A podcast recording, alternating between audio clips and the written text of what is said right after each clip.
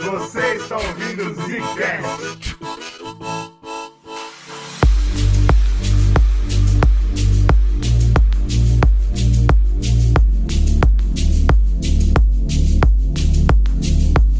Dias eu tava vendo David Ayer, lembra dele? Porra, ele existe ainda? Ele existe, ele tava postando fotos do Coringa, todo bizarro. Ah, não. Ah, falando, não. olha o meu cut. E eu lembro que teve um meme na época, ou ele falou alguma coisa, ah, porque meu corte era melhor e tal. E depois que saiu o Sny, Sny God fez o corte dele e fez sucesso, um filme muito melhor do que era antes. Com certeza. Ele, eu acho que ele pegou um pouco de vibe, assim, mas eu achei que a galera tava cagando. Tadinho, né? E aí, eu não sei como eu não acompanho muito, eu não sei se, tipo, o pessoal tá de fato comprando Não é possível. o cut do Ayer, ou se é só ele no Twitter falando aleatoriedades e a galera fala assim, irmão. É só ele sozinho, O que eu cara. queria entender de vocês, independente de como a gente não tem como saber a verdade do mundo, talvez essa galera que tá entrando aí saibam e falam alguma coisa, mas eu quero saber de vocês, porque assim, Suicide Squad, Liga da Justiça é um filme ruim, mas é um filme que você, eu não sei, tipo, eu lembro que eu, quando eu vi Batman vs Superman, eu falei, esse filme é ruim. quando eu vi Liga da Justiça, eu falei assim, cara, esse filme é ok. Ele poderia Não ser é bom, um né? filme bom, ele poderia ser bom, mas ele é um filme ok. Eu assisti do cinema e fiquei feliz. Falei, ah, beleza, tá bom. Não é o filme do. Não é tipo um Vingadores Claro. Ultimato, tá ligado? Mas é um filme show, tudo bem. Daqui pra frente dá pra eles melhorarem, tá ligado? E aí, quando o cara melhorou, eu falei, não, mas é melhor. É. Ele mostrou que é, eu falei, pô, beleza, parabéns pra você. Mas o Suicide Squad, o primeiro, ele é ruim com força. É tipo você vê o Batman vs Superman. Você fala, mano, não faz sentido esse filme. Ele é ruim de impossível de ser bom, em qualquer situação.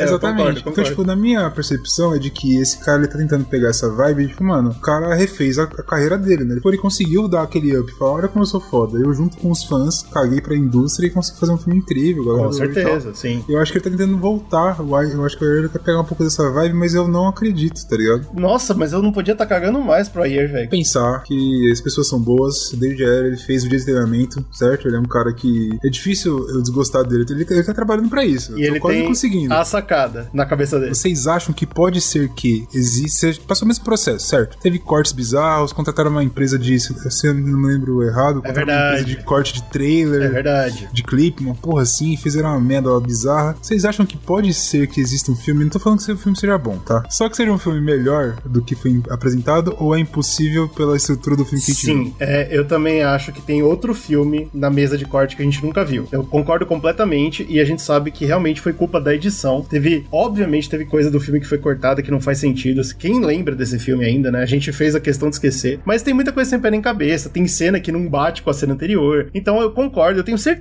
que tem outro filme na mesa de edição. Mas eu boto a mão no fogo que é um filme melhor. Mas sabe o que é foda? Porque logo depois que ele fez isso, eu lembro que ele lançou aquele Bright. Uhum. Eu fiquei empolgado também. E, e o Bright é ruim também. É ruim É, demais. decepciona, né, cara? É, Tudo dele irmão. decepciona. David Eu acho que o cara Ayer não é bom, não, Ele cara. fez o dia de treinamento, cara. Um dos filmes que eu mais gosto da minha vida. É muito É, bom. eu acho que ele nem fez nada, entendeu? Foi toda a equipe. Não, e ele só então, assinou. isso que. Aí você tá sendo arrombado, cara. É isso.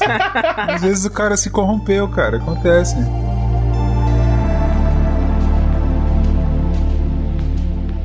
Vamos começar a falar sobre as paradas do ano, que tem muito bagulho do ano de Marvel e DC. Esse ano foi um ano muito curioso, porque a gente sabe que a gente veio de 2020, um ano que foi muito fraco, especialmente por causa de Covid e afins. E em 2021 a gente vê a evolução da cultura pop voltando às, pernas, né? E começando a lançar filme de novo. E comparando janeiro com dezembro, que agora a gente tem um trailer novo por semana, quando a gente não tinha um trailer novo a cada mês. É uma loucura, mudou muito, né? Você lembra que a gente começou as lives de quarta falando cada live era um episódio de série do que a Exato. gente tava achando por aí. Como Agora a gente- enrolado, né, cara? E agora a gente mal tem espaço pra falar de tudo que tá saindo, né, cara? Então a diferença já é bizarra. Né? E isso me deixa muito feliz. Mas aí uma coisa que a gente também percebeu é que a gente jogou pras lives. E no nosso podcast, que mudou um pouco, né, de 2020 pra 2021, o Zcast evoluiu também. E a gente começou a pegar assuntos que a gente se interessava mais pra falar e tal. E cultura pop acabou caindo de lado. Então a gente deixou de falar de muito filme, a gente deixou de falar de muita série. E nas lives, que foi legal, claro, a gente falava no dia, na, na semana e esquecia no futuro. E agora eu acho que é legal a gente pegar o apanhado de 2021, claro, cedo demais um pouco pra pegar o Homem-Aranha, que provavelmente vai ser um filmaço. Pra ou pegar não. o que vai sair em olha dezembro, aí. né? Olha. Ou não. Qual é a gente- definição de filmaço? Filmaço é um filme bom ou filmaço é um filme show? É um filme show.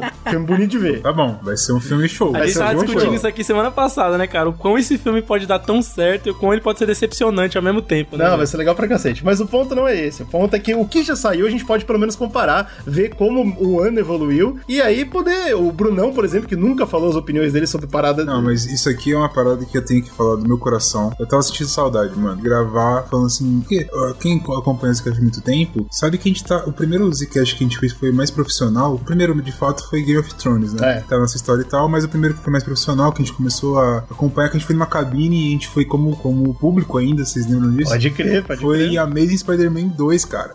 Não, 2. foi o 1, foi o 1. Acho Era foi- do Lagarto. Ah, é verdade, foi um, porque foi a um, gente o ganhou primeiro até do um Andrew Garfield. Isso. Exatamente, Aliás, é o primeiro no- Zcast mesmo que a gente lançou com vitri, com o bagulho todo editado, bonitinho, É verdade. né, cara? Exatamente. Então, tipo, e a partir desse filme, todos os filmes da, da Marvel barra DC, a gente gravou podcast. Sim. Seja podcasts de bolsa, podcasts grandes. E a gente tinha uma, uma tradição que era fazer Marvel vs DC, então a gente pegava um apanhado tipo, pra falar do futuro do bagulho, como poderia ser. Uhum. Que deve ser engraçadíssimo ouvir hoje, inclusive. É, a gente- Mas o que a gente acertou e o que a gente errou, né? deve, ser, deve ser muito engraçado, curioso, no mínimo. Mas, tipo, eu tava sentindo saudade, cara, de falar, porque vocês acabam falando em lives e eu não consigo participar, da, sei lá, de 99% delas, tá ligado? Então, tipo, às vezes eu vejo a parada, eu quero conversar com alguém e eu não consigo. Pode crer, Tipo, mano. Pode crer. E aqui a gente, a gente ataca os dois públicos, né? Que é uma live que vai se tornar podcast também. Então, se você tá Exatamente. ouvindo em casa agora, saiba que isso foi ao vivo, foi muito louco. e, e você tá pegando a versão editada, mas tranquilo. mas vamos lá, cara. Exatamente. Vamos, eu, como vocês podem ver, eu montei uma tier list aí de S a D, sendo S os filmes que salvaram o ano, Ah. e D sendo os filmes que desapontaram, mas a gente não ficou surpreso. A gente já Que sabia isso? que seria uma merda. Que porra é essa aí? E aí a, meio, a meiota é a meiota, né? A tá meiota quase é bom, tá quase ruim, É, e aí o B de bunda, não é isso? B de bunda, B de okzão. B de- Esse filme existiu, e tudo bem. Justo, justão. E a gente vai ver, e o mais interessante de ver o que, onde cada um do, do ano se encaixa é saber qual empresa vai sair na frente. Tem gente que já tem certeza que é a Marvel. Eu acho que vale a pena a discussão. Vamos ver. Ó, esse ano, eu que Não, sou não tem discussão nenhuma, discussão zero. Calma, É, eu porra. que sou o cara mais Marvete aqui, talvez, não sei. Eu tô fraco na Marvel esse ano, viu, cara? Tipo, mas eu acho que a Então, Marvel pô. ainda leva, eu acho que ainda leva, mas, mas já não leva com aquele, sabe? Não é com aquela distância toda, mais, sabe? Não leva com aquele 2017, 2018, né? Que o bagulho é. Uau. Bom, vamos descobrir. Vamos descobrir juntos. A primeira parada que saiu no ano dessa loucura toda foi um filme que ninguém assistiu. Olha aí. Eu já vou trazer o Lost Media aqui do ano, que ninguém nem conhece. Ai, ai, ai. A primeira parada que saiu dentro desse assunto todo foi Batman, a alma do dragão, em janeiro. Eu vi! Yes! Você viu? Eu sabia, Eita, porra. caralho, eu sabia que eu tinha que ver alguma coisa. Eu também Merda assisti é essa porra. Pô, eu vou te falar, hein, é uma merda, hein? Ah, não, eu- bom, eu vou defender. É ruim com força. É ruim. Meu Deus do céu, cara. Antes do Brunão meter o pau, com razão, porque ele vai meter o pau com aí, razão. né? Defende aí, quero. Depois Não, disso não vai ter mais, né? Eu nem vou defender, mano, é que eu só vou explicar uma parada pra galera que talvez não saiba como é que funciona essa, essa loucura de Hollywood. Quando você faz um trailer, ou quando você faz um, um roteiro, normalmente você não coloca assim, ah, eu quero escrever uma história do super-homem. Porque se chegar isso na mão da Warner, eles vão dar risada da sua cara. Pô, você nem tem direito sobre o, sobre o produto intelectual, você é um idiota. Então, normalmente as pessoas escrevem o roteiro do não Batman. O não Batman é um cara que se veste de outro animal e luta contra o crime. Aí quando isso chega na Warner, eles gostam do roteiro e falam, pô, a gente gostou dessa história. Vamos transformar numa história do Batman. E aí acontece tudo que acontece. Ah, um exemplo que é, que é legal falar e é bom é porque aquela história. Eu acho que é a melhor história que eu já li do Homem-Aranha na minha vida, que é o do. Tem o Craven, o último Caçada de Craven. Craven, né? Bom pra caralho. Essa história, acho que é o Demetrius que escreveu, que é um cara muito foda, ele escreveu pro Batman. Pois é, pois é. E aí a DC não quis na época, Shame on You, e acabou se tornando a melhor história, na minha opinião, obviamente, do Homem-Aranha. Olha que coisa incrível. Então, interessante isso. E aí o que acontece é que nesse caso parece que foi isso, só que eles não mudaram o roteiro, né? Porque o que é é um filme que não é do Batman. E eles botaram o Batman no meio. E isso pra mim é ilógico. Completamente. Mas assim, se não fosse do Batman já ia ser ruim já. E com o Batman é pior demais. É ilo... Mano, não faz sentido. Basicamente é um filme bem focado naqueles anos 80 do Kung Fu, do Bruce Lee. E assim, a trilha sonora é muito legal, a ambientação é muito legal. Só que é um filme sem pé nem cabeça, muito corrido. E ainda pra a cereja em cima do bolo de bosta é que eles metem o Batman dentro que não encaixa, que não faz sentido. Hum, saquei, E saquei. aí, pra isso, eles são obrigados a mudar a origem do Batman. Nossa, ou, na moral, é um filme que, assim, você perde seu tempo vendo. A menos que você seja muito fã dessa parada. Puta, eu amo Bruce Lee, eu quero ver esse filme porque eu quero ver o Bruce Não. Lee lutando com o Não, Batman. não. Aí é o momento. que destruir todos os argumentos do GG. De fato, a melhor coisa do filme é a tentativa de referenciar filmes de Kung Fu nos 80. Isso é interessante o que eles querem fazer. Eu acho que é legal como ideia, tá ligado? Problema, além do Batman, que a gente vai entrar daqui a pouco, o problema pra mim é que é ruim, é mal feito. Parece uma, aqueles desenhos. Porque assim, a sinopse pro Prislo que não sabe, por exemplo, existe um, um portal, uma parada assim lá nas montanhas, não sei o que lá, que tem um velho monge maluco que ele protege uma porra de uma porta maluca lá. E aí tem tipo uma galera do mundo inteiro, entre aspas, que é a maioria americanos, tirando um chinês lá, que eles vão pra lá aprender Kung Fu com esse mestre pica. E tipo, o mestre fala, cara, a ideia é você proteger esse portal. Aí ele explica lá uma história maluca e o Batman, obviamente, tentando se aprimorar sempre, chega lá e acaba treinando com o velho e tal, não sei o que lá. E aí, tipo, eles viram meio que uma irmandade de lutadores de Kung Fu que protegem uma porra muito escrota e tem uma. Sempre tem alguma profecia, que não sei o que lá, que querem dominar lá pra fazer a merda acontecer. E aí acaba chegando no Batman, obviamente. Assim, Batman, porra, você é truta Pô, forte. você é o Batman. Você é, pô, além de você ser o Bruce lutador de Kung Fu, você é o Batman. Não, vamos lá, porra, vamos proteger a parada lá e vira uma loucura do cacete. É. Essa aqui é a premissa. É bem isso mesmo. E assim, é, é muito legal a, a que o GG falou, por exemplo, de eles tentarem colocar na, nos anos. No, o Bruce, tem um personagem que deu o Bruce Lee, pra- praticamente, e tem tipo um personagem negro, que é como se fosse aqueles lutadores de Kung Fu dos anos, dos anos 80 mesmo, que tinha vários é, Dark Exploitations americanos que tentavam ref- referenciar Kung Fu sem ter um personagem chinês. Então, tipo, é, é muito legal essa parada, a música é legal e tal, mas assim, não encaixa em nada. Nada. E é uma parada que, tipo, que me incomoda muito é, é de inserirem o Batman aí, tá ligado? Porque eu nunca gostei muito daqueles fãs nerdolas e tal, que ficam assim, não, porque o Batman, ele é o maior detetive do mundo, ele é não sei o que lá, bororó, e aí tem que ser assim, tem que ser assado. E fica chato, fala, irmão, deixa os caras criarem uma história legal do Batman e foda-se. Se for bom, é bom, tá ligado? Deixa eles fazerem, já era. Mas nesse filme me incomodou, eu me senti o nerdola, cara. Porque eu fiquei, caralho. Tem uma hora que o Batman descobre um bagulho muito idiota, o cara, porra, você é mesmo o maior detetive do mundo. Nossa, Cara, é muito, cu, é muito velho. Que tosco. porra é, é, essa? tosco, de Desrespeito, verdade. né, cara? Não, e o Bruce Lee lutando lá, e o Bruce Lee lutando no meio de todo mundo. Eu falei, que porra é essa? Tem o milionário da cidade, tá lutando no meio de todo mundo com Kung Fu. Ninguém vai nem falar. Não, mas isso é bem coisa de rico mesmo, né? Fazer Não, não, mano, não é não, é absurdo. Aqui é o, quem é o rico você conhece, não, cara. Então, você assim, conhece. o Slow, vai, muitos. o Slow vai ter que acreditar, nem eu no Brunão falando que é, é, um, é um filme desapontante, mas não surpreendente. Já esperava que ia ser ruim. E ele vai lá pro D de filme que desapontou legal. É, uma- é uma perda Tá de bom, tempo. já Total, começamos total. bem então. Bonito apartamento. Richard? Não mudou nada, Bruce.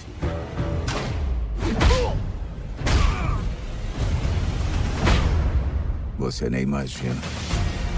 E aí, em janeiro mesmo, ignorando completamente o que a DC tava fazendo, que eu acho que nem ela sabia, a Marvel dá um passo muito certo na história dela, que é quando eles lançam WandaVision, né, irmão? Sim, aí começou e bem. WandaVision abre o ano de uma forma que ninguém esperava, né, cara? Pô, Exato. séries da Marvel agora abraçadas pela Disney. Pô, A gente falou muito disso quando o WandaVision estreou, né, cara? Que finalmente as produções Marvel Studios estavam dando é, crédito, incluindo no seu universo material de TV e streaming, né? Porque a guerra já era antiga, porque a galera da TV tava fazendo merda. Vi de Agents of Shield que, ah, tem muito fã, eu entendo, mas a gente já fez uma tier list aqui uma vez e botou lá no último É lugar que a ruim, gente conseguiu. é ruim. Aceita que é ruim. É tão ruim que o Kevin Feige tinha vergonha de dizer que aquilo era Marvel, não queria incluir. e, e ele foi um dos caras, inclusive, relutantes a liberar, né, esse projeto Disney Plus aí, MCU. Mas rolou. Rolou e, pra nossa alegria, veio bem, né? Veio bem, cara. WandaVision estreou com muito sucesso. E eu sei que hoje em dia, depois de ter visto o resto das séries da Disney e tal, tem gente até que critica mais WandaVision, né? Que fala, ah, foi fraco. Agora pensando bem, especialmente com a vilã, que a resolução da vilã é bem rápida e tal. Mas, mano, a gente tem que considerar como ela foi um passo diferente, né?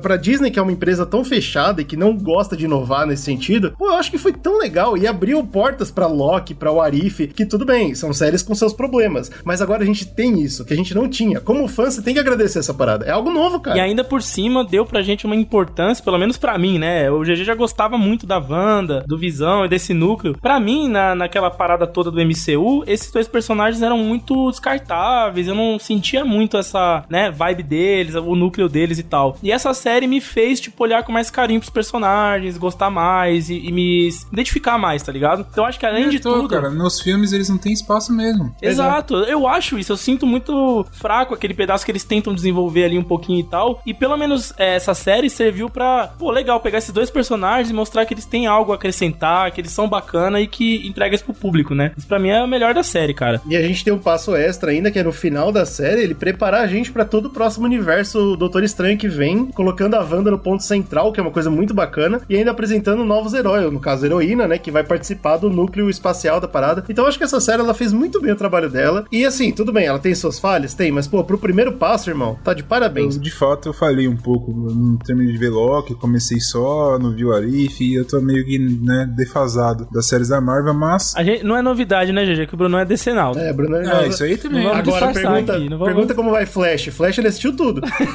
Os 36 mil episódios. Não vi, infelizmente. infelizmente eu não vi, não, porque eu não tive essa paciência de fazer isso. Mas o que eu acho incrível do WandaVision, além de tudo isso, é você ter a cor. Porque eu acho mais corajoso não é tipo você fazer uma série de personagens Bs, tá ligado? Uhum, Isso não é corajoso, isso é óbvio. Tipo, eu vou investir menos dinheiro e Claro. vou investir num bagulho novo. Vou O pegar perigo é menor, Bs. Exato, que É. tipo, eu tive um filme que foi o do. Sem ser Ultimato, outro, que eu esqueci o nome também, do. Guerra, Guerra Infinita. Guerra Infinita, exatamente. Hum. Então eu fiz aquele filme, ele colocou ali um trecho do ar com, uma- com um final bem triste. Você fala, caralho. sim. Isso foi impactante, porque eles não foram hábeis o suficiente de, em todos os filmes dos Vingadores, darem importância de fato pra esses personagens. Mas naquele filme, eles conseguiram construir a relação dos dois e você se importa com a morte do cara. Você fala, pô, beleza. Então os fãs se importam com esses caras aqui. Posso explorar essa porra. Podia ser um filme, eh, podia ser uma série algo com açúcar total. Tipo assim, mano, vamos só fazer um roteiro bunda, ir pra cima e já era. E eles não fazem isso. Eles pegam uma ideia de. Isso, isso eu acho muito foda. Pegam uma ideia de colocar assim, cara, vamos pegar cada episódio, vai ser referenciando uma época da série televisiva dos Estados Unidos. Isso foi show de bola, cara. É um a mais que não precisava. Eles não precisavam fazer Cara, e isso. quebrou tanto as barreiras, como o GG falou, né, cara? Dessa, desse formalismo da Uhum. forminha da Disney. Eles quebraram tanto isso com essa série, né? Conseguiram fazer coisa diferente. Sim, e tem outra coisa, mano. Porque, tipo, você fazendo um quadrinho, por exemplo. Ah, eu vou fazer um quadrinho em que eu vou colocar uma personagem que ela tem o poder de mudar a realidade e eu vou brincar com isso. Você pode fazer o que você quiser. Você pode desenhar qualquer parada e foda-se. Mas numa série não é bem assim. Como que você vai representar isso pra série de TV tendo impacto visual e tendo o impacto de você levar o cara pra história? Tipo, olha como ela, ela consegue moldar a realidade. Cara, é uma série, é uma série de TV. É? E se a gente fizer a evolução. Isso pra mim É é, um bagulho que se eu escrevesse um livro, ou uma série, ou um roteiro, eu tivesse ideia, eu ia me achar foda. Sim, e ainda com a eu inteligência, com a inteligência emocional de falar, e isso tem a ver com a história do personagem. Não só eu tô fazendo essa parada da hora, mas tem esse motivo. E pá, e bate pra você e faz todo sentido do mundo. E Você faz fala, sentido pra caralho. Tipo assim, é, além de tudo, a, a conversa que tem com a mídia que tá aplicando aquilo é muito foda. É igual você Muito. fazer um quadrinho, por exemplo, que você quer viajar nisso e você, tipo, ao invés de simplesmente desenhar uma parada muito doida, você, tipo, quebra os quadros, Uhum. você faz ela olhar pra você, porque você tá brincando com a mídia, tá ligado? Exato. E ela fez isso com a TV e eu achei isso muito foda. É muito bom, cara. Muito bom. Tá ligado? Tipo, é claro, ah, é uma obra de arte? Obviamente que não é, tá Mas, ligado? pô, Mas mas- não tem problema. É. Exato. É muito, é muito acima, eles estão entregando muito acima do que eles precisavam ter entregue. Eu também eles sinto. entregam um bagulho muito mais abaixo e todo mundo ia gostar. Tanto que, tipo, eu lembro que teve críticas na época, ah, pra que isso? Ah, nem, o personagem nem é legal. Aqueles bagulho de nerdola maluco, né? Mas, cara, foi uma série que eu achei gostosa de ver. Eu achei triste quando, tipo, eles falaram, tá, a gente tem que unir isso com o universo Marvel. Então agora pro final a gente vai só fazer a historinha Marvel mesmo, tá ligado? É, pode Eu tava crer. gostando do antes, eu falei, cara, mas, eu, ah, mas o episódio teve 20 minutos e foi uma bunda. Eu gostei. Sim, Foi sim. Anos 50, eu achei né, incrível, cara? tá ligado? Então, acho que todo mundo concorda que ficou ruim quando eles tiveram que trazer pro mundo Marvel, né? Tava ótimo do Finalzinho jeito que tava. diz, né? Olha, não é todo mundo que concorda, infelizmente, mas eu. Foda. é Foda. Não, e pra É, você ver mas o, então, o respaldo da série, né? Porque a gente pegou. A Wanda foi pro mundo do Doutor Estranho. A Monica Isso. Rambeau pro mundo da Capitã Marvel. Vai aparecer nos filmes. Exato. E é, a Agatha Harkness vai ganhar a sua série, né? Pois é. Olha o impacto, né, cara, que a série Não, deu. pô, e o final do Visão, cara, quando ele senta e fala com ela, mano, você tem que me aceitar, aceitar É. que eu vou embora, ainda tem toda esse, Bem essa lembrado, narrativa. Eles finalizam, né? Eles finalizam o arco que eles colocaram no E filme. bem lembrado. Que é sobre perda, que é muito outras camadas, Verdade, irmão. verdade. Isso é foda. E bem lembrado que o Visão Branco lá, ele tá no mundo, né? Ele só foi embora. Tá no mundo. Mano, essa Exatamente. série só tem poucas filmes, foda-se. Nossa, e tem o bagulho do, do Mercúrio, cara. Isso, É, olha, porra. outro bagulho da Marvel que também deixou, deixou choquito, como diz o GG, foi eles colocarem, pô, já que a gente tava nessa brisa coisa toda, tá referenciando TV e não sei o que lá. Vamos referenciar o Mercúrio errado, o Mercúrio que o público conhece. Olha, Isso é foi legal pra Ah, caralho, muito né, bom, cara? muito bom, muito bom. Porque a gente tá, tá falando do, do Spider-Man agora, então eles vão trazer os universos, não sei o que lá. WandaVision já fez, fez isso. Ela Ela deu o fez primeiro passo, falar. né, cara? Deu o primeiro passo. Ela falou, vou, eu vou fazer na muquia, vou fazer aqui, ninguém vai ver Exato, nada. exato. E tamo aqui, Vamos preparar a galera. Você aceita. Verdade. Foda. Achei foda isso. E, e eu acho que é triste porque agora a gente vai seguir de WandaVision pro resto, e agora comparando, eu acho que todas as outras séries da Marvel são inferiores a ela, infelizmente. Até as que eu Ah, gosto. também ponto. acho. Mas Já é, que eu não vi todas, né? Mas eu é, vi, mas eu pô, quando você comparar com Loki, irmão, você vai perceber na hora. Mas tudo bem, a gente- a gente vai chegar lá. Ah, então, em que lugar da nossa tier list que fica essa série que é tão boa e que marcou tanto pra gente? Olha, É, eu boto lá em cima, eu viado. boto no topo também, porque se eu for pegar. Salvou o ano? Ah, eu acho que sim, cara. Pra coisa de herói esse ano, eu acho que WandaVision tá lá no- nos que salvaram o ano, cara. Quem concorda, respira. Quem discorda é gado, é isso? É isso então, cara. WandaVision salvou o ano. Que, que inesperado, né, cara? Porra, um bagulho de janeiro, velho. Da Esperado hora. é salvar o ano, Batman e a porra do dragão É lá. isso. S. Deixa a WandaVision onde ele merece estar. E dando no topo.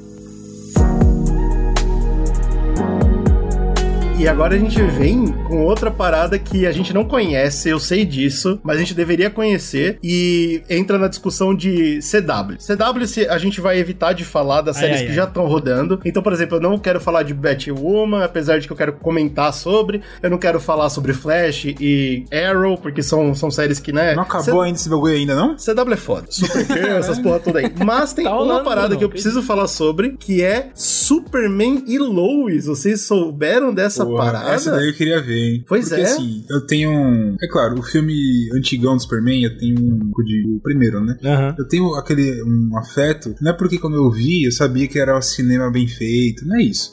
Eu vi era moleque, tá ligado? Mas é porque eu vi com familiares e tal, numa coisa muito específica, e eu achei muito foda e tal. Tem a sei lá. nostalgia, né? Exatamente. Mas Lois e Clark, e Clark não, eu já também era adolescente, obviamente, mas ainda assim, era uma série que eu gostava de ver. Quando passava, sei lá onde passava essa porra, Record, que era que passava. Quando passava, eu gostava de ver, tá ligado? Uhum. Fazia maior sucesso Era mesmo, ruim. cara. Eu acho que era SBT. muito ruim, hein? mas eu gostava de ver. Eu acho que eu também acho que era SBT, mano. É. E eu gostava de assistir essa parada. Então quando você fala assim, vai ter uma série do Lois e Clark, caralho, não vou ver, mas que show, hein, cara? Muito bom. É, não era, mano. Eu lembro que tinha. É, tem uma cultura enraizada em cima dessa parada aí. Não à toa que eles fizeram o revival aí do bagulho, né? Vai mostrar o Então, trailer? mano, é muito mais que um revival e eu recomendo. Não é o trailer isso. Ah, tá, é a, a ceninhas cena aí. de abertura, a cena de abertura do primeiro episódio. Essa cena engloba tudo que a gente tem pra falar da série, vai pra acelerar o que a gente tem pra falar, o que pelo menos eu tenho pra falar. Vamos lá.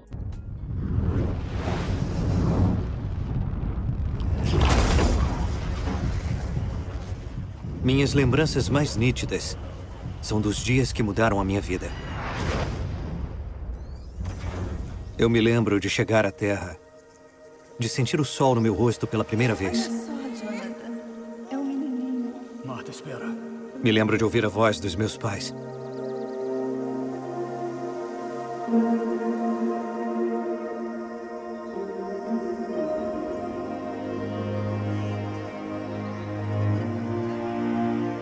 A minha mãe falou que eu fui a maior surpresa deles. E caramba, foram muitas surpresas. Eu me lembro de adorar Smallville. As pessoas, a cidadezinha, as pequenas coisas eram as melhores. Eu pensei que fosse morar lá para sempre.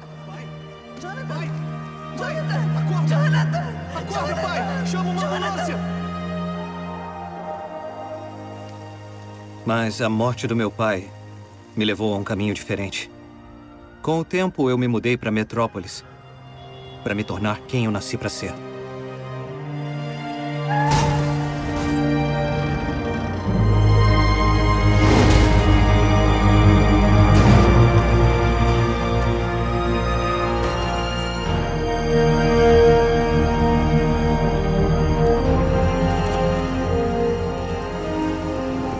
Você deixou cair. Valeu.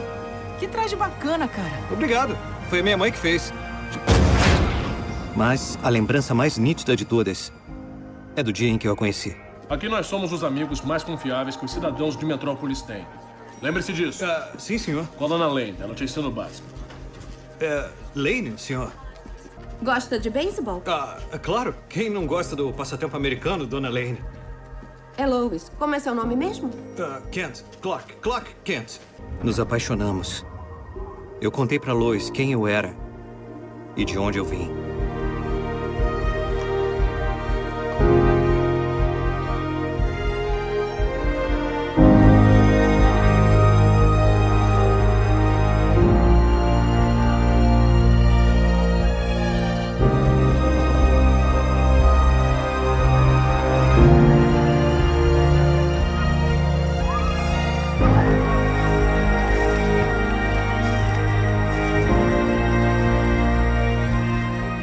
Nos casamos, fomos morar juntos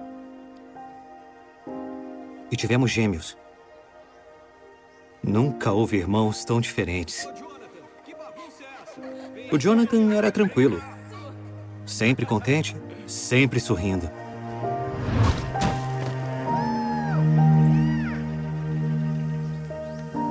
Muito bem, filho. O papo com o Jordan era mais desafiador. Birras, pesadelos. Há um ano, ele foi diagnosticado com um transtorno de fobia social. Incêndio continua. Superman ajuda o lançamento. Superman salva a chaminé. E, de repente, aqui estou eu. Morando em Metrópolis, criando dois adolescentes, casado com a jornalista mais famosa do mundo. Tentando deixar o mundo mais seguro para quem Eu não sou o maior fã do mundo do Super-Homem, mas eu imagino que quem conhece o personagem é impossível não se emocionar com essa abertura, porque a gente vem de, sei lá, mano, quase 10 anos de toda a indústria tentar transformar o Super-Homem numa coisa que ele nunca vai ser, né? Que é aquele cara sombrio, com, porra, eu odeio minha vida e eu não sei o que eu vou fazer. E o Super-Homem nunca foi isso, né, cara? Ele foi criado com claramente a ideia de ser esperança, né? De ser o melhor de todos nós. Eu não sei de onde vem a inspiração do pessoal de voltar atrás e falar, bicho, peraí, vamos fazer o super-homem do jeito que ele deveria ser, mano. E é o que eu vejo o público falando. É, é lindo, é lindo você ver o cara puro, um cara do bem, tá ligado? Tipo, trazendo de volta essas coisas que parece que a gente perdeu com o tempo. É, a gente até falou aqui na live a importância de uma série que nem Ted Laço, uma série que mostra que as pessoas podem ser boas, especialmente hoje em dia, que a gente tá cada vez mais animal um com o Mas outro. eu né? acho foda mentir também. Mentir assim é Não, foda. é foda. mas, pô, mas pelo menos o super-homem, tá ligado? Ele é essa mentira. Ele é, essa É, mentira que a gente verdade. precisa dele, tá Exato. ligado? Senão ele não seria o super-homem, seria o homem merda, o homem normal. Exato, Normal, ele seria o homem Homem normal. mediano. Pô, mas que Pô, eu roteirinho acho- legal, cara. Mas eu tenho que defender um. É um surreal, aqui. cara. Eu sou o cara que defende muito o, o filme do Zack Snyder do Super-Homem. Eu também, eu muito. também. E, tipo, lá ele coloca mesmo uma, uma ideia diferenciada do Super-Homem. E que pra mim é assim: eu prefiro, eu gosto muito mais do, do- desse Super-Homem que a gente tá vendo agora nesse, nessa abertura, por exemplo. Como, sei lá, é o cara que eu tava lendo, tá ligado? Uhum. É o que eu mais gosto de ler. Eu odeio pra caralho o Super-Homem vilão, por exemplo, que eles colocam no, No Injustice, no que a gente vai Injustice, falar sim. aqui. E que o Zack Snyder ele tentou trazer no Batman vs Superman, por exemplo, e a galera aparentemente tá afim. mas assim, eu não gosto muito porque não encaixa, mas eu sou o cara, cara que defende, mano. Tipo assim, você quer fazer uma história boa? Vai ser Superman diferente? Vai ser boa a história? Mas boa lá, mano. Explorar coisas diferentes é bom, é bom. Tá ligado? Sim, não tem claro. problema. Vai mudar a essência do personagem. Tudo, não tem problema nenhum, irmão. Muda lá essa porra lá, deixa eu ver, tá ligado? Até porque, se pra pensar, se não tivesse mudado a essência do Batman, por exemplo, é, a gente não teria o Batman que a gente tem hoje, que a gente gosta. Então, tipo assim, é isso, é aquela parada, tipo, ah, qual que era o primeiro? Foda-se o primeiro. Eles vão até você encontrar um que funciona pro público, a galera gosta, fala, pô, esse é o personagem que eu quero, tá ligado? Então, tipo assim, eu não vejo isso como um problema. Mas o que é muito gostoso você ver essa cena que a gente viu agora, por exemplo, é. Porra, demais. Tá louco. Agora, eu não consigo afirmar que, por exemplo, a série manteve. Que a série é boa. roteiro Não, assim. não, não sei. manteve. Você assistiu, não? A série, sim, a série ela é CW em todos os sentidos. Ela é bobinha, Tá ruim, né? os, é, Foi os vilões primeiro esquecíveis. Passo, mas aí morreu. Tipo, aqui toda a série da CW é muito focado em, em drama adolescente, que eu odeio, né? Então, pô, ah, você me traiu, você não confiou em mim, é toda aquela história que eu odeio. Só que nesse caso, eles decidiram focar no- nos olhos dos pais. Isso pra mim já é um passo positivaço, porque eu prefiro o olhar adulto nas discussões idiotas. Então, por exemplo, quando os, os adolescentes, os dois filhos, estão causando, eles ficam, pô, para de ser burro, você é um adolescente burro. Eu fico feliz por isso. Mas as discussões ainda são essas. Cenas de ação são raras. Normalmente é o Clark tentando ser um pai bom. E o, o que tá ok, é uma discussão legal. Só que é série CW, né? Então, assim, a, a produção é, é inferior, é muito tempo parado conversando e pouca coisa acontecendo, isso é normal. Agora, a abertura eu acho que é o grande forte. Eu acho que é uma coisa que a gente tem que abraçar dessa série e parabenizar. E o público gosta muito. O público tá, mano, a- apoiando a série, apesar dos desfalques, apesar das bobagens de CW, porque essa série pelo menos fez isso. Trouxe pra gente uma coisa que a gente tava. A gente tinha esquecido que existia praticamente. E eu acho isso muito legal. Eu acho super válido. Eu recomendo que vocês pelo menos assistam a primeira temporada. Termina de Tem forma bem bunda. já? Não, mas já tá confirmado pra várias, tá ligado? Eu trouxe Ah, porque tá. é nova. Tá. Mas o, o vilão é esquecível, é, foda-se. Mas pelo menos os vilões eles têm uma discussãozinha e tal, whatever. É, foda-se. Assiste, Tá foda-se. bom. Assiste então, essa GG, merda. você que viu, onde você põe essa, essa série na lista? Obviamente não é um S por ser CW. CW já desce pra baixo. Mas, mano, eu ficaria entre A e B, viu? Ô? Só-. Não, é foda, é porque eu tô comparando com CW, né? É injusto. É, vamos comparar normal, né? Comparar real. É, normal, B. Eu deixo B. Bezão. Tá bom. Bezão. CW no Bezão, Mesmo essa eu não assim- esperava. É, pois é, um CW W no Bzão é um S. E se fosse um, um Arrow, Arrowzão, tudo bem você botar no S o Arrow, né, que é uma série incrível. Ah, é, aí, aí, puta, aí era... Ela da atualidade, né? Era tão acima de S que não ia nem pra lista. Ia ia embora. Exatamente, ia embora. De novo, a Disney tentando rebater. Eu acho que não rebateu ao nível de Superman Lois, que foi Falcão e Soldado Invernal. Ô, esse eu vi, hein? Porra, eu gosto que não tem coisa que eu vejo. Você viu? Falcão e Soldado, eu gostei. Tá, tá legal. Gostar bast... eu- não gostei tanto quanto eu gostei de WandaVision, por exemplo. Exato. Tá bom, legal. Eu acho que ela acaba sendo muito mais padrãozinha é, do que deveria, mas assim, tem várias é, discussões que são muito legais, Uhum. mas são. é, Posso descrever isso sem ser agressivo, pensar. Tá, é um homem branco falando sobre racismo, entendeu? Tá bom, É. por aí. É. A É, gente é fez também uma sequência de lives, né? Ao longo dos episódios que iam saindo. E a gente pontuava muito isso, né? Que, pô, a, a gente já ficou feliz pela Disney, tipo, ó, isso existe, né? Dizer que existe. Pelo menos eles entenderam que existe racismo, que é uma novidade. depois eles. né, dão aquela disfarçada, passada de pano ali pra não ficar pesado, né, e tal. É, tipo,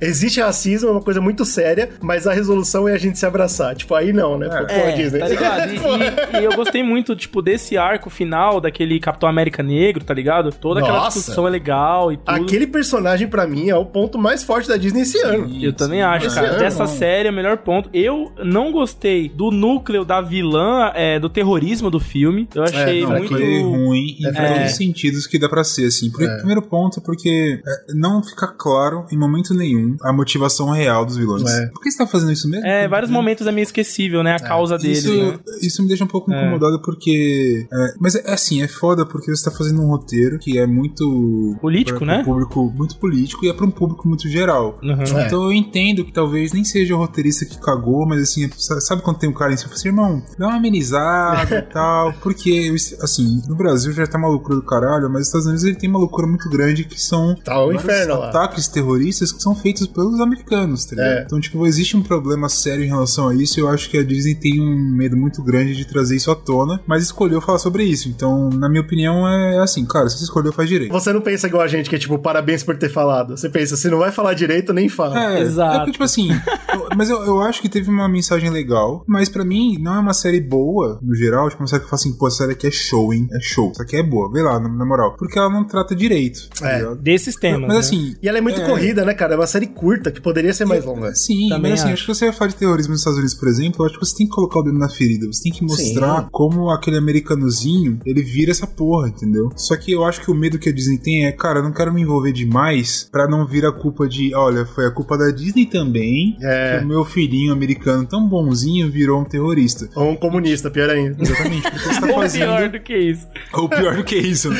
Porque você tá fazendo pra um público jovem, tá ligado? Eu parte. entendo esse medo que exista, e, mas isso atrapalha a obra que tá sendo feita. Óbvio. Tá ligado? Sim. Então, tipo, eu, eu gostaria muito mais se eles tivessem sido mais adultos, no sentido de, pô, vamos falar direito. Vamos explanar o bagulho mesmo, né? Deixar rolar. Exato. Eu acho que uma coisa da Disney que a gente pode colocar aqui, que ela conseguiu fazer no WandaVision, mas talvez aqui ela não tenha conseguido, é a gente ain- ainda é muito popular, entendeu? E a gente tá querendo falar de temas que pra TV a gente consegue, no cinema não, na TV a gente consegue, mas também não vamos muito além. E isso me incomoda. Pode Preferia ser, que mano. ele fizesse, tipo, real. Vamos fazer pra valer mesmo, tá E ligado? eu até acho mas, por que o exemplo, espaço no ponto da- do Wrestling foi legal, cara. Acho que foi É, interessante. então, a eu até acho que o espaço do streaming era até melhor pra isso que você tá falando, né? Do que o cinema. Mas É, outro ponto que eu achei fraco, mas esse aí é o menor dos problemas, é Madripoor. Foi uma decepção do caralho pra mim. Já É, o discutiu pra caralho isso aqui. nisso. Mano, perderam a chance de, de abrir um núcleo da hora, enfim. Mas, é, olhando pelo, por outro lado, assim, eu acho que a série ela tem coisas bem legais que me fazem ter curtido ela como obra do MCU, que é, por exemplo,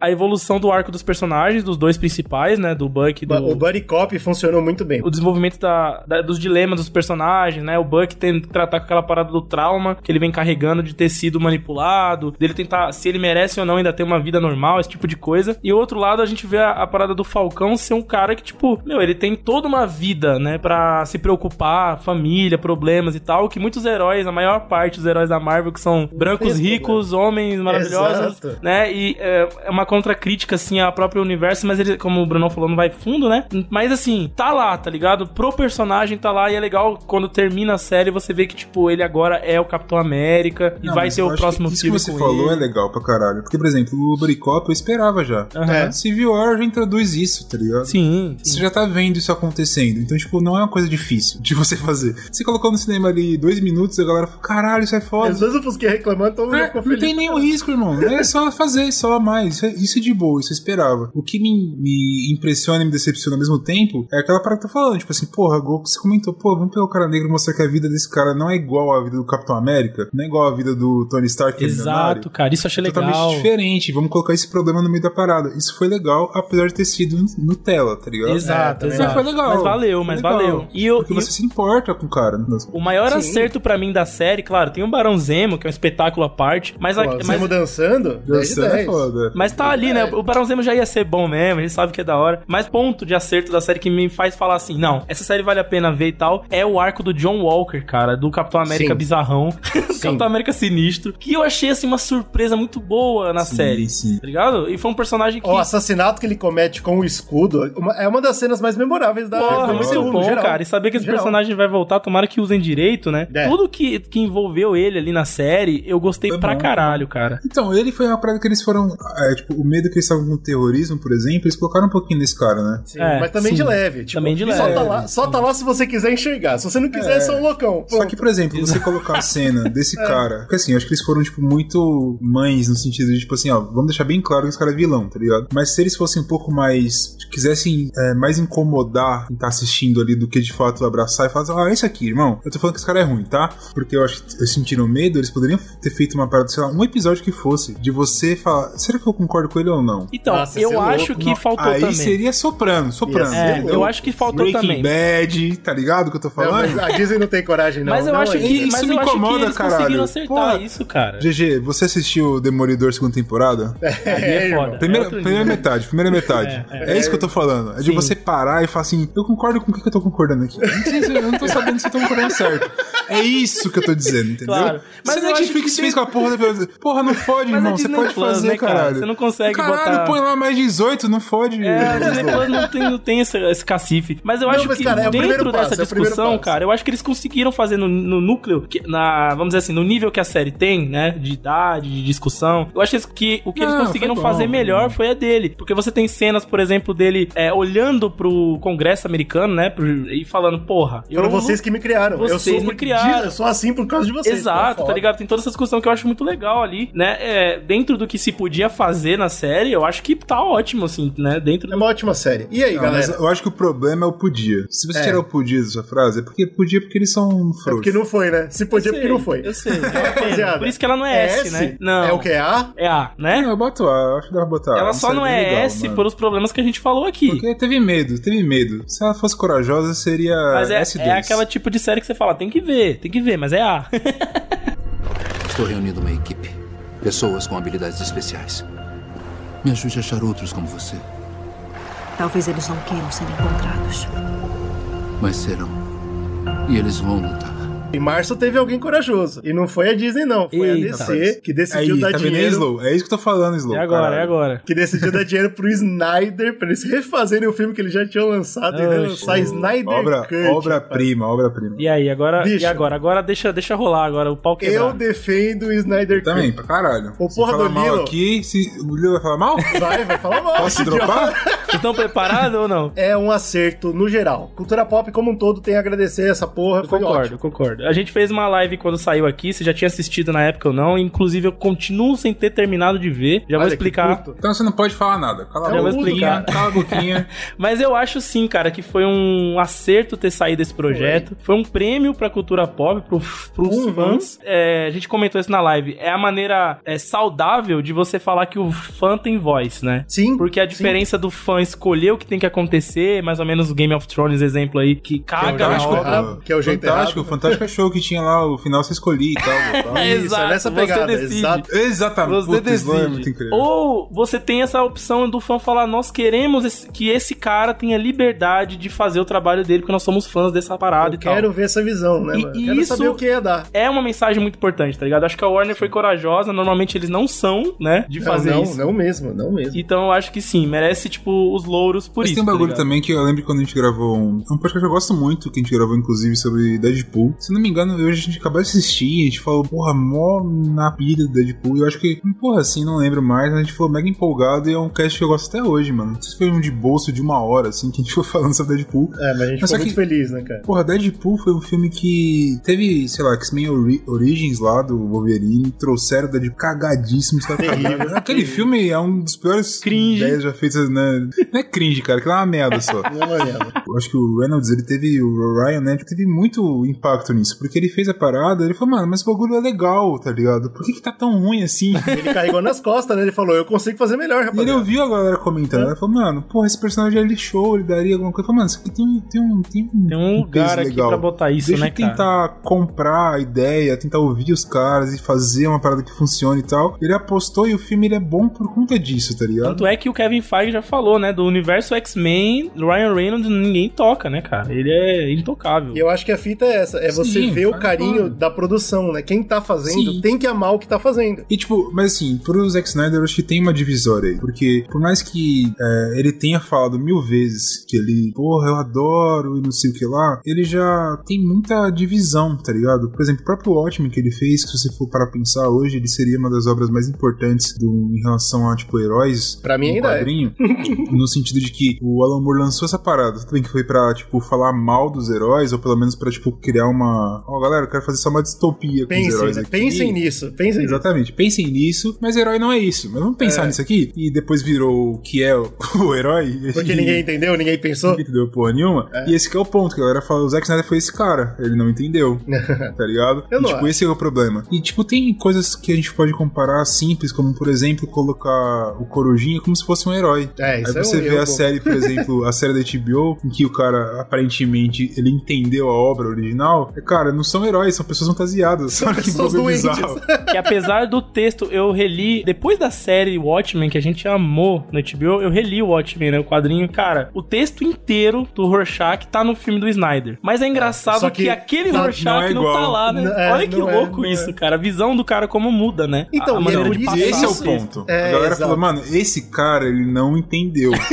Mas não é ele isso. não entendeu. Teve a galera que viu, porque o filme é um filme legal, tá ligado? Sim, porra. Você sim. fala, pô, esse filme é um filmaço, um filme legal pra caralho e tal. Só que não é a mensagem da parada. Esse cara não entende o que ele tá fazendo. E aí ele fez um super-homem em que ele muda a essência que o gente tava comentando no, no Lois Clark, por exemplo. E a galera ficou com o pé atrás. Só que, pô, o cara tava construindo alguma paradinha, podia ir pra algum lugar. Sim, concordo. Mas você concordo. ficou aquele negócio que a DC tava totalmente desorganizada e tal, e deu em Batman vs Superman, que foi uma merda do caralho e tal, e foi indo pra baixo. Então, Bart Superman que tem o filme, vários deslizes por parte do Zack Snyder. do né? Zack Snyder. Então É a galera perdeu aquela né? confiança nele. Só que quando eles viram Liga da Justiça, que trouxe o cara que fez o Vingadores, que mudou uma porrada de coisa, que tinha muita coisa óbvia. E por mais que o filme, quando eu vi, eu falei, não, é um filme legal, cara. Da- Daqui pra frente dá pra fazer coisa acontecer, tá ligado? Não. é um filme bom. E pior, não era a visão do cara que tinha pensado nessa porra. É, mexeram, até porque ele teve que sair por forças maiores, né? Teve o problema que teve o suicídio da filha filha, dele, então, problemas pessoais, uma pressão do caralho, da Warner, né? É, então, isso tira todo o foco da produção, Exato. né? Eu acho que o público teve um grande público que gosta. Se você ver Batman vs Superman, ele é 50%, assim. Eu não sei como. Pessoalmente, eu não sei Mas como tem. alguém gosta. Mas tudo bem. Mas tem gente que adora essa porra, acha incrível e tal. E tudo bem. Beleza. Parabéns pra você. É muito divisível. Então eu tava. Mas o negócio do. O que aconteceu das mudanças? Depois teve o cara falando que, tipo, o diretor era abusivo, enfim. É. Aí foi pro caralho, né? Joss Whedon, no caso, né? Não o Zack Joss Snyder. Whedon, exatamente. Não o Zack Snyder. Então, tipo assim, foi pro cacete. A galera começou a falar: não, peraí, eu quero ver o que o cara fez. Então você tinha, tipo, 50% que ama o Zack Snyder, qualquer merda que ele fizer. Você tinha uma porcentagem da galera falou assim, mano, mas eu queria ver Exato. o que ele tinha feito. Pessoalmente, vendo o filme, eu vi com o GG, sei lá, 55 horas de filme. A gente viu, quando acabou o filme, a gente falou assim, não é possível que já acabou. Eu queria ver mais. Queria mais disso. Tá ligado? É legal que os um atores mais toparam, né? Toparam ir lá e regravar Pois a é, cena. cara. A produção Existe um refez carinho. o bagulho. Então foi um, um evento mesmo, né, cara? filme, cara. E eu acho. Eu acho É. que ele mudou o cinema, mano. Foi uma das coisas mais importantes que Eu teve esse ano no cinema, assim. Por mais que a galera, sei lá, a Marcia A maior parte Scorsese da galera- falou que o cinema de herói é, sei lá, parque de diversão, beleza, você pode ter esse preconceito. Mas quando você fala de cultura pop, foi uma das coisas mais Mano, eu importantes que acho. esse ano, é, é mano. nível Vingadores no peso. E, e, mano, e aí a gente tem as camadas menores, né? O, o cara dedicou o filme ao filho dele. Tipo, ele, ele trouxe de volta aquela parada e falou: Mano, eu quero trazer isso. Eu sei que eu perdi minha oportunidade, mas a comunidade tá confiando em mim. Eu tenho essa visão e eu vou colocar o que eu quero. E é pela minha filha, por vocês. E, pô, isso pra mim é muito emocionante, cara. Eu tô muito feliz por ele. Você tem eu que tô ter Já feliz valeu, né? ele. Já Porque valeu. se fosse É. um filme merda. Cara, você pensa nisso. Tá, GG, pensa você. Sua filha Pô, é acabou de uma se suicidar. merda foda. Você perdeu lá o filme, foi o cacete. Você fala assim, galera, confia É, em mim, porra. deixa eu fazer. E você E faz um bora. filme merda. Você se Porra. afoga, irmão. Não, eu acho. Já era. Eu acho que esse filme tem que ele, ele tá acontecer de mais. parabéns. E assim, tudo bem, tem as coisas negativas? Tem, mas é o que o Bruno falou. Tem o, o por trás dele, o em volta dele é tão grandioso É que a gente não pode pesado, ignorar. mano. Eu não consegui terminar de ver o filme. Porque você é um merda, merda. Dito isso, eu comecei três vezes a ver já, e aí eu, puta, canso, enfim. Não é porque o filme é ruim, mas é porque eu não tô muito inserido nesse, nessa visão da Mas coisa. eu acho que tem um bagulho aí plot. dentro, Slow. É porque, tipo, a gente percebeu que a DC cagou pra esse filme. No sentido de universo. Como a Marvel fez o negócio direitinho, direitinho não, porque ela fez aquele Hulk que não vale, Ah, fez sim, um. sim. Enfim, tem um, né, umas cagadinhas no meio ali que ela vai ignorando. Mas só que o total dela tá bem planejado, tá ligado? E a DC não. Tipo, você fala assim, porra, beleza, eu vou ver esse filme DC, vai me influenciar em quê? Tá ligado? Ele vai acabar aí dentro. Pior que é não isso tem mesmo, né, continuação cara? disso, Não tá vai ter ligado? mesmo, porque, né? tipo, o novo Batman, que pra mim vai ser um dos melhores filmes já feitos.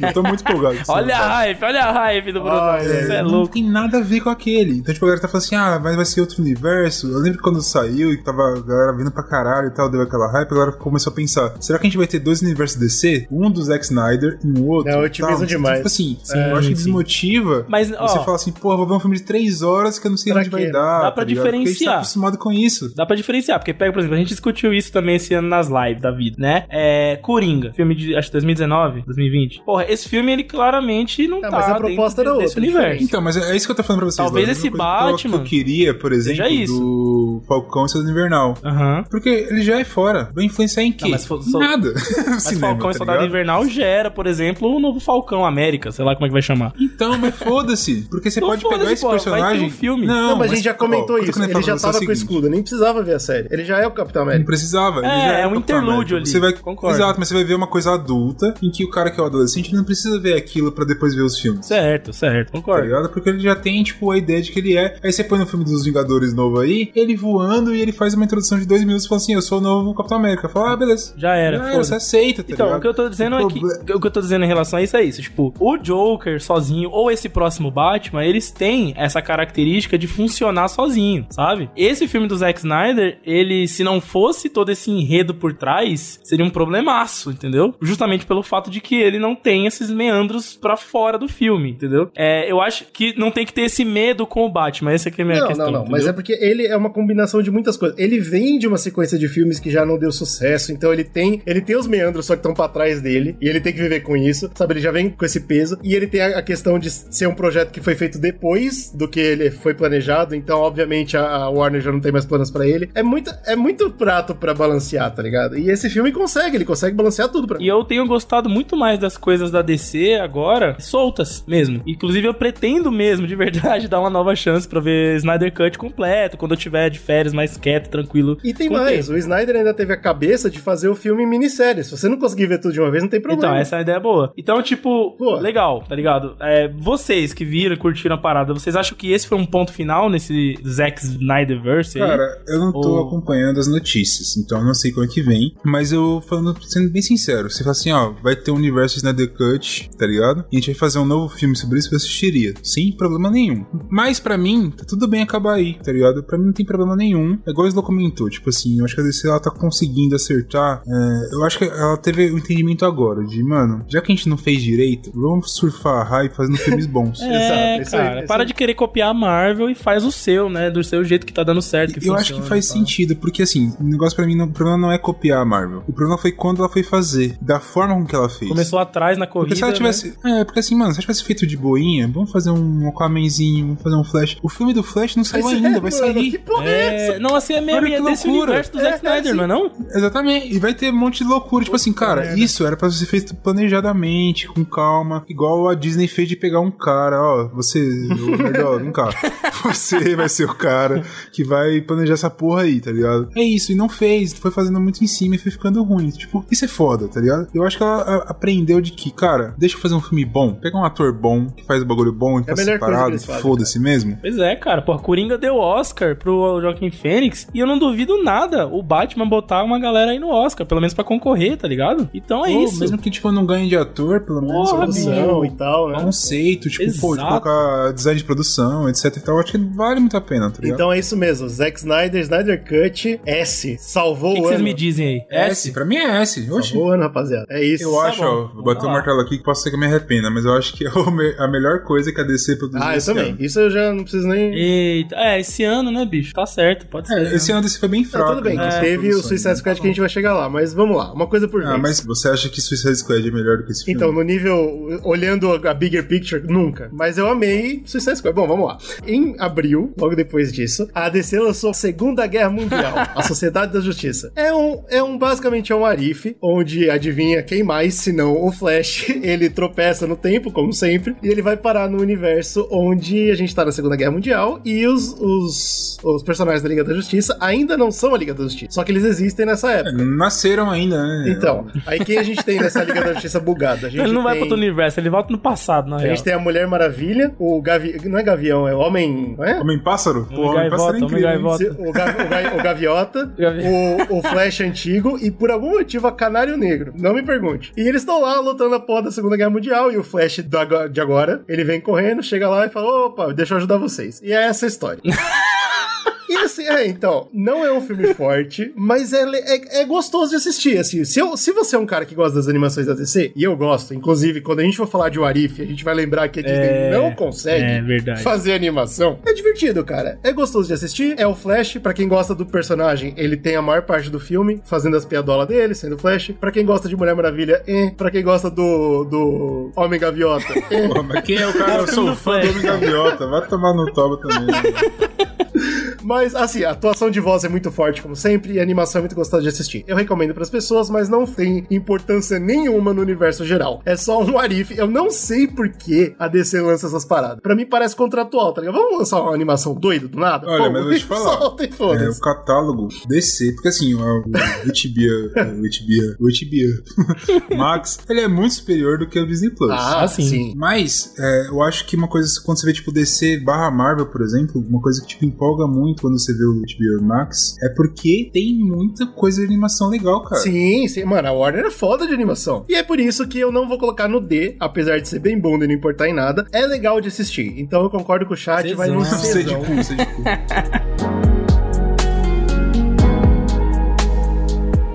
Finalmente a gente vai pra maio, onde mais um Arif acontece, dessa vez na mão da Hulu, que eu não sei também como conseguiu vários, vários direitos da Marvel. Eu não sei por que, que a Hulu tá com os direitos da Marvel. Ah, é verdade, né? Tem vários bagulho B, assim, da Marvel que tá com eles, né? Mas eles tiveram a brilhante ideia de lançar uma animação do Modok. Cacete! Ah, eu eu acho que eu vi, eu vi imagens, cara. É legal essa animação, eu fiquei empolgado. Ele é naquele esquema stop motion que nem Robot, Robot Chicken, então é bem, é bem travada a animação, é divertida, foda, o humor é bem ácido, bem escroto. O Modok é um, é um, é um vilão escroto, convenhamos, né?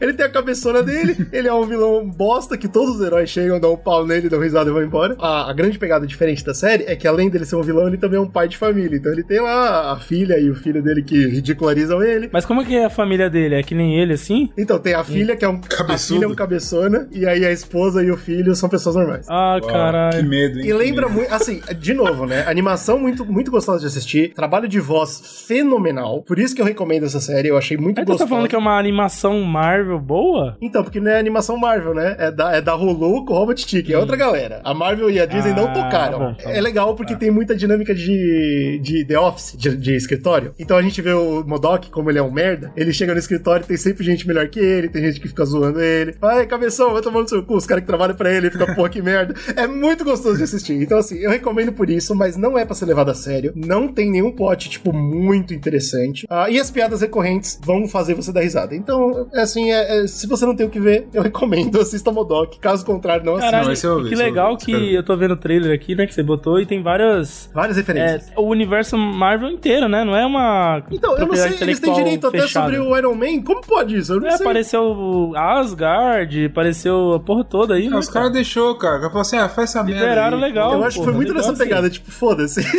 Ninguém-. Ninguém vai cobrar, não, se você usar os bagulho, foda foda-se. Mas é divertido. Eu acho que nem foi confirmado pra segunda temporada, porque é bem bunda, mas assim, é legal. E aí é por isso que, como é uma coisa que não é incrível, mas pelo menos é legal, eu vou botar no C junto com a Sociedade da Justiça. Caralho, você Faz falou tão não, bem pô, do bagulho e jogou lá no C. É, C é foda, né? Vamos deixar no Bezão. Bezão, é bunda, é bunda. B, porra, B. B É já, bom, já ajuda, já ajuda. Finalmente a gente volta pra Marvel, agora sim, com Loki. Loki sai da Opa! Disney Plus com a expectativa lá em cima. Pô, tamo... Quem acompanha nosso canal aqui na Twitch já ouviu a gente falar de Loki pra caralho esse ano. E viu também a nossa decepção crescente. Analisamos cada episódio. Cada episódio que passava a gente ia. Oba, Marvel, calma, Marvel. Tá ficando ruim. Caralho. Ó, eu Segura. nem terminei de ver Loki, pra você ter uma noção. Eu sei que eu falei isso pro Brunão. O Brunão comentou, puta, ainda não terminei. Eu falei, nem termina. Me incomodou no começo, sabe que quando você se sente incômodo? Ah, Quando eu vi isso no Vingadores Ultimato, eu já fiquei incomodado já. Eu queria que ele tivesse morrido. É, tá mano. Pô, morreu. Por que que ele tá aí, né? Aí fala, ah, não sei o que lá do tempo, do não sei o que. Aí eu fiquei assim, ah, não, irmão. Putz, aí vai vir o que, tá ligado? pois é, então. Ah, vai ter uma série do Loki. Aí você fala, porra, mas será que tem que ter série de Loki mesmo? É. A, pre- a premissa inicial, tipo, de ter toda uma, sei lá, uma, uma entidade do tempo e espaço e não sei o que, eu achei legal. Falei, pô, bacana, interessante essa parada, tá ligado? Tipo, dele tá preso lá porque ele fez alguma coisa errada. Mas quando começava a desenvolver a história de, tipo, ó, existem Locks, existe não sei o que lá, existe não sei o que. Eu falei assim, porra, mas vai, vai dar onde isso, tá ligado? É, meu problema Mas o, co- o começo é legal. O Eu tenho é alguns problemas com essa série. Eu tenho, o primeiro problema é esse que o Bruno falou. Pô, você vai trazer essa entidade cósmica tempo, vai trazer vários Locks, e cara, se você me perguntar hoje onde que isso me marcou, não me marcou. A, a, a, É, a polícia do é tempo é foda-se, os vários Locks. A única coisa que me marcou dos vários Locks foi o jacaré Loki, que nem tem fala, e foda-se. e é isso aí. E, e, tipo, assim, se, se me falassem, não vai ter segunda temporada, eu ia falar, ok, e, pelo, e, e vai, eu não sei nem como. Vai, E vai. vai ter. Mas, mas, o bagulho que eu mais gostei nessa série inteira foi a- o finalzinho, finalzinho que ele apresenta o conceito do vilão Kang. E eu gostei Pô, mas esse vilão é legal. O Kang pra é da hora. caralho. E, mano, o Jonathan gostei. Majors, ele abraça o papel de uma forma. Cara, tá muito legal, porque, tipo assim. ele quase Brunão, salva a série. Ele, ele aparece por dois minutos, ele quase salva a série. Exato, ele não é o Kang, tá ligado? Aquele vilão daquele jeito Ele que a é gente um conhece. Kang. Ele é um dos Kangs. Olha que legal, isso olha que conceito foda. Ele é um Kang. Faz ah, todo sentido no final, né? Amei, de- amei. E, e outra, e outra. É, essa parada toda, Brunão, a grande teoria é que tá rolando dentro do reino quântico. É, mas aí Né? foda-se, é teoria isso aí. Não vale, não vale pra teoria. série. A gente não É, pode e- pontuar. E o- se, se colocou Homem-Formiga no meio, já ficou triste. Então, e o novo filme do Homem-Formiga se chama Quantumania, né? E tá confirmado o Jonathan Mayers como Kang, né? Então, eu acho que vai ligar assim de alguma forma, não de maneira tão incisiva, mas vai ter alguma coisinha ali que, fa- que remeta e tal. E assim, pra uma coisa Vai nova. aparecer ele e fala, pô, tem um tal de Loki que é uma filha da puta. hein? Não necessariamente falar do Loki, mas assim, é, o conceito apresentado no final de, de como funciona o multiverso e quem tá por trás dessa parada. Tipo, a é, é um conceito que vai ser muito abordado, tá sendo muito abordado agora na Marvel, né? Esse bagulho de multiverso. E eu achei que foi o primeiro passo muito bom que eles deram pro conceito disso. Pena que não sei se eles vão ter coragem de trazer o canon dessa série tanto pro, pros filmes, né? Você quer saber Eu por acho quê? que não a também. gente achava que o final dessa série ia abrir o multiverso no universo. E agora a gente descobriu que vai ser o filme do Homem-Aranha. É, essa série entendeu? não Essa importa. que é a tristeza. Essa série é vazia, velho. O momento que, que, o, que o Loki abre isso na série poderia muito bem ser o start pra E, todo ó, o universo. eu vou narrar aqui, hein? Tô, tô prevendo o futuro. O Kang vai ser apresentado de novo no, no, no Homem-Formiga. A apresentação a do gente já Kang até falou Nem disso. valeu, nem valeu, velho. Nada A valeu. gente falou disso, porque como é, é casar perfeito, né? Como eles não querem tornar as séries obrigatórias, não ainda, né? Então as coisas são todas interludes ali, como o Bruno comentou do, do exemplo do Falcão. Eles vão sim apresentar de novo o Kang, isso é certeza. Mas dentro de quem tá acompanhando tudo, como a gente, Vai ser gostoso. faz né? Sentido. É. Porque ele é só um dos Kangs, o outro Kang é outro Kang. Então faz todo sentido você ter novas apresentações, tá Mas ligado? é, é E chato, é o mesmo ator. É chato a série não importar. Pô, eu fiquei Eu, chateado. eu também cara. fico triste, eu também fico triste. Mas assim, eu gostei tanto do final que eu falei, pô, tá aí, salvou, tá ligado? O que salvou pra mim nessa série não foi nem o final. Eu amei o Kang, mas o que salvou pra mim nessa série foi o Owen Wilson, finalmente dentro do universo Marvel. Ah, tá legal pra o caralho personagem também. dele é muito bom. E a relação dele com o Loki, irmão. É o que mais funciona, que né? química foda. Porra, eu adorei É. os dois juntos, cara. Verdade. Assim, eu acho que o Wilson é um cara Ele diferenciado. é, ele Ele é um faltou, maluco que não dá pra "Uau". você explicar, né, cara? Ele é. Ele Eu é. não sei, eu, eu não sei falar. Eu, eu acho que eu, se fosse comparar ele com alguém que é mais próximo da gente, eu falei que ele é igual o Faustão. Onde você Faustos. botar o Faustão, você fala assim, vou gostar. É, o Faustão, né, cara? Tenho que fazer. É isso. O cara fala, olha, É isso. bicho, você fala assim, é isso, é esse cara que eu quero. E aí, onde é que nós vamos botar Loki? Eu acho que ele não passa do B? B. Se a gente for muito otimista, é B. Um Bzão. Então vamos de B. Vamos de B. Acho que tá, tá bom pro É, eu Loki. acho que a gente foi bem otimista. Bom, mas agora eu quero ver se vocês vão ser otimistas por uma coisa que eu não assisti, mas que a DC lançou, que muita gente não sabe que é da DC, porque saiu na Netflix e foi Sweet Tooth. Ah, eu Opa, vi. eu vi. Eu vi também. Yes, Olha aí, é. foi alguma coisa que eu vi nessa caralho. E aí, rapaziada, Sweet Tooth, o que que vocês têm pra me dizer? Já vai deixando Cara. pra baixo. Calma, para com essa porra aí. Sweet Tooth é uma das coisas que eu mais gosto de quadrinhos em todos os tempos, assim. Eu Porque também, tenho uma- Eu acho que assim, não só eu, a gente do Zcast tem. Eu lembro que o Jeff Lemire não era fam- famoso pra gente na época. A gente tava começando a entrar no mundo de quadrinho e tal. E aí eu ouvi falar, porra, Sweet Tooth é legal. E foi uma das primeiras séries que eu comprei tudo, assim. Cara, Eu Sweet Tooth é consegui sensacional. comprar. cara. Mano, eu fui na Liberdade, numa porra, numa banca na casa do caralho. Caçar a edição perdida, né? O Brunão, ele. Eu fui naquela parada, a gente leu, a gente leu o bagulho físico lá no, no- na nossa república que a gente morava e tal. A gente gravou os dois casts sobre, a gente gostou e não gostou de várias coisas, enfim. Foi uma parada que impactou bastante. Então, tipo, é uma coisa que eu gosto muito. Eu reli, é, quando tava saindo a série, eu falei pra gente, eu vou essa porra. Reli. E eu, pela primeira vez, vi o final, li o final, né? Porque quando veio o bagulho da série também, eu peguei pra terminar, porque tava saindo quando eu tava lendo e não tinha terminado. E assim, a gente discutiu até sobre se é bom ou não o final, não sei o quê. Mas É, quando eu porque lembro Quando a gente terminei. fez o cast, o gente falou assim, pô, o final eu não gostei É. falei, mano, ficou na minha cabeça que o final não era bom. tá Sim, ligado? sim. Eu reli e eu entendi muito melhor Eu agora, gostei mais pra adulto, caralho. sei Eu lá, fechei o Sweet Tooth e falei, que gostoso, que história da História hora. boa, cara. que conclusão da hora, tá ligado? Eu realmente tenho minhas ressalvas com o fim, mas, mano, Essa essência da, da história sobre né, o papel da raça humana e o papel da raça humana dentro de um contexto ecológico gigantesco, um monte de coisa. Tudo bem que no final, no final ele dá uma viajada a outras ideias, mas beleza. Você acha que eles conseguiram trazer o princípio dessa ideia pra Então, série? aí o meu problema com a série é o seguinte: é, quando eu comecei a ver a, A série, série. Uma, uma coisa que eu já não gosto é que a série ela é muito infanto-juvenil. É, ela dá uma, ela dá uma diminuída no peso, assim, né? Do bagulho Muito, outbreak muito ali, Porque, né? assim, o Sweet Tooth, a ideia dele é que você tá, você tá acompanhando uma criança, tá ligado? E eu acho que o Lemire, ele tem uma habilidade muito grande de mostrar assim, mano, é uma criança vendo coisas que não é pra criança. Isso. Tá vendo mortes, tá vendo uma porrada de coisa que, mano, isso aqui é muito pesado. E a Você arte dele peso. combina com aquela coisa escrota, Aquela arte né? horrorosa Nossa, dele lá. cara, machuca. Fica, meu Deus. E só que quando você vê a série, não, a série ela tenta trazer uma parada, ela dá um passo pra trás, nesse sentido. É verdade. Nesse sentido. É tá só ligado? você comparar Isso me incomoda. a cara do Sweet Tooth do quadrinho com a cara da série. O Da série dá vontade Sim. de abraçar o menino, ô coisa fofa. Isso é uma das coisas, não entrar pra mais coisas, né? Isso é uma das coisas que me incomoda. É, algumas mudanças que eles foram fazendo foram me incomodando no sentido de, mano, é igual quando eu tava vendo Game of Thrones, tá ligado? Tipo, tem uma mudança, sei lá, a mudança que uma galera reclamou, ah, colocaram o Jared, um cara negro. Isso não me incomodou. Não, isso. É, isso Porque, aí. tipo, de boa. O Ótimo. Jared, tipo, no- na história dele, que é um canadense e tal, ele colocou como um cara branco e joga hockey. Isso. Ok. Mas a ideia do personagem é ser um cara brucutu, piriri pororó. E tá tudo lá, porque lá na parada. série ele virou um homem negro que joga futebol americano. Mas a, bem, a é ideia Estados Unidos, tá toda lá, enfim. cara. Ah, O É a personagem mesma tá lógica É. e tal. Pra mim não tem problema. É, agora, outras mudanças é, que se for co- colocando pontualmente na série, falando, mano, pra onde que vai? É, pra quê? Ah, alguns arcos fecharam na primeira temporada mesmo. Ah, beleza, menos mal. Só que meu problema é, é igual Game of Thrones, tipo, você, você tira personagem, põe personagem, faz não sei o que lá. Tá, qual história você me contar dessa parada, tá ligado? Puta, agora a gente tem que voltar pra história que tava sendo contada lá e tal. Não vai ser tão fácil mais agora, irmão. Você colocou mais coisa, ou você tirou coisas que eram importantes. Isso vai me contar uma outra história. Exato. Isso também me deu um incômodo um pouquinho. Dá um medinho, né? Meio, Sim. meio Walking Dead, assim, de você falar, opa, Exatamente. você tá outro indo, né? ponto, outro ponto, terceiro ponto. Falei de dois, falei do terceiro. É eles voltarem. é No quadrinho, eles não são tão focados na parte de The Walking Dead e sobrevivência, por exemplo. Eles têm pitacos ali no meio, obviamente, mas eles não são focados nisso. A ideia é contar a história do personagem e tal, não sei o que. Aqui eles voltam. Na série eles falam assim: não, peraí, The Walking Dead, irmão. Aí começa a colocar co- co- coisas visuais, coloca o Jared indo no, pra ter um filho que, não, que nasce bizarro, não porque eles sabem que dá certo, Que né? tem isso no quadrinho, tá ligado? Só que é bem diferente, é muito mais. É uma passagem muito rápida mais- também, porque ele tem muito pra contar. O quadrinho é corrido, É velho. corrido, o quadrinho é corrido. E, assim, o quadrinho é pesado. É assim, mano, o cara teve um filho que nasceu que era híbrido e foi uma merda do caralho. Aqui, ó, blau, que bosta. Você fala, meu Deus. E aí, tipo, na série eles vão cons- querendo construir. Isso não é ruim, mas ao mesmo tempo dá medo, tá ligado? Como que eles vão construir essa parada? Isso você fica com, o pé- com o pé atrás. Eu acho que o último, que foi o que mais me machucou, foi a forma com que eles mostram isso. Que foi o que o Slow comentou. Tipo, pô, o cara é muito fofinho, muito bonitinho. Não é pra ser assim. Não é, cara. E o que mais Ele me tem que ser uma matou... porra escrota. Os caras, os bichos rosa, de pelo rosa, vai tomar É, não, eles fizeram parecer que era pra vender boneco, a lá Isso. Star Wars, Wars. Nossa, pode crer. O que mais me Não, machucou não vai nessa série isso não, irmão. foi a gangue de adolescentes millennials Isso aí não contra a sociedade boomer.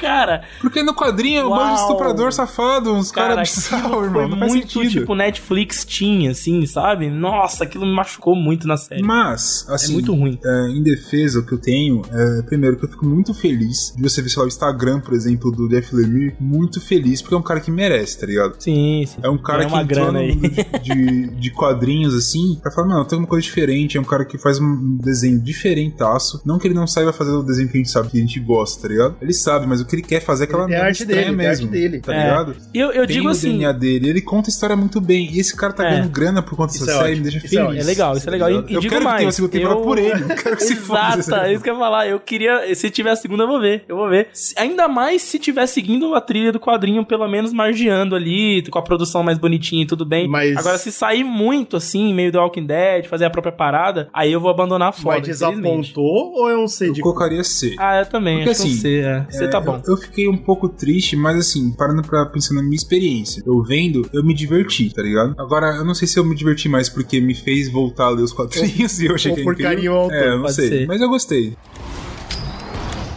Herói Eu pensei que não machucasse as pessoas! ou vilão. Pensou errado. Um filme do universo DC.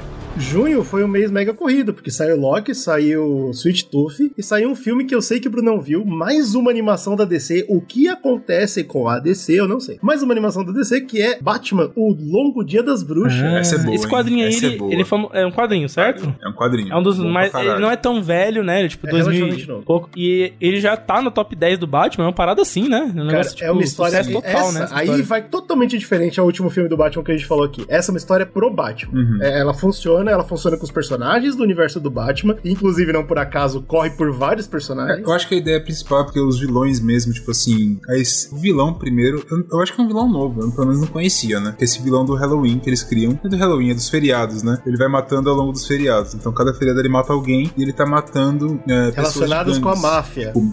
mafiosos, exatamente. O que é muito bom, porque Batman com máfia funciona demais, mano. É muito bom mesmo. Você consegue colocar aquela essência do Batman detetive, por exemplo. Você coloca ele falando com um vagabundo mesmo, que é bagulho da hora de você ver e tal. Isso é muito bom. E ele coloca também, obviamente, os vilões, vários Praticamente vilões. todos quase aparecem. Eles tem o Coringa, tem a porra toda e tal. Pelo menos os grandes, assim, aparecem, que é muito legal de você ver. É, uma, é um filme que são duas partes, na verdade. Você consegue ver na HBO Max, onde eu vi. Tem a parte 1 e parte 2. É grande pra cacete. Eu nunca li o quadrinho, que é foda, mas o GG leu o quadrinho, foi o quadrinho é Eu fiquei no demais, é limbo, cara, legal. porque eu assisti a parte 1 e ainda não tinha a parte 2. Eu falei, eu não vou conseguir. eu preciso saber, eu Ah, preciso saber quem é o porra do assassino. ansiedade e aí, porra. quando eu vi no quadrinho, eu falei, agora eu preciso assistir no filme, porque eu, nossa, é, Já saiu os dois em animação? Já, já tem os dois. o final da história é um dos pontos mais positivos da parada, é muito bom. O mistério de Whodunit, tá ligado? Quem foi que matou? Pô, é bom pra É, caralho. a Legal, construção legal, do legal. Batman é legal, a animação é bem feita, a dublagem tá muito foda, tá ligado? Então, tipo assim, é um filme, é um filme de animação muito bom. Se você curte Batman, nunca leu o quadrinho, não precisa se É, preocupar, você vai não. Vai lá. Porque, tipo, a essência tá ali. É, coisas que me incomodaram vendo o filme. Uma delas é o ponto de você, de fato, é, ter o Batman. Isso, isso é um pouco foda, mas o Batman com vilões que são heróis, tá ligado? Porque a história é uma história pé no chão. Imagina, imagina o Batman do, do Nolan, por exemplo. É aquele Batman, aquele cara ali e tal, não sei o quê. Só que você tem o vilão, sei lá, a, da, das ervas bizarra, tem não sei o que lá. Tipo assim, parece que é too much pro Batman. Ah, eu comprei, tá mano. ligado? Até o Solomon Grundy, né, que aparece bastante, inclusive, eu comprei. O Solomon Grundy, por exemplo, eu comprei, mas os outros não tanto. Eu acho que essa menina da a, a Era Venenosa, pra mim, é uma das piores, assim, que ela, primeiro que não desenvolvem ela, e você fica assim, mano, parece que é, é uma magia no meio do bagulho real que tá acontecendo.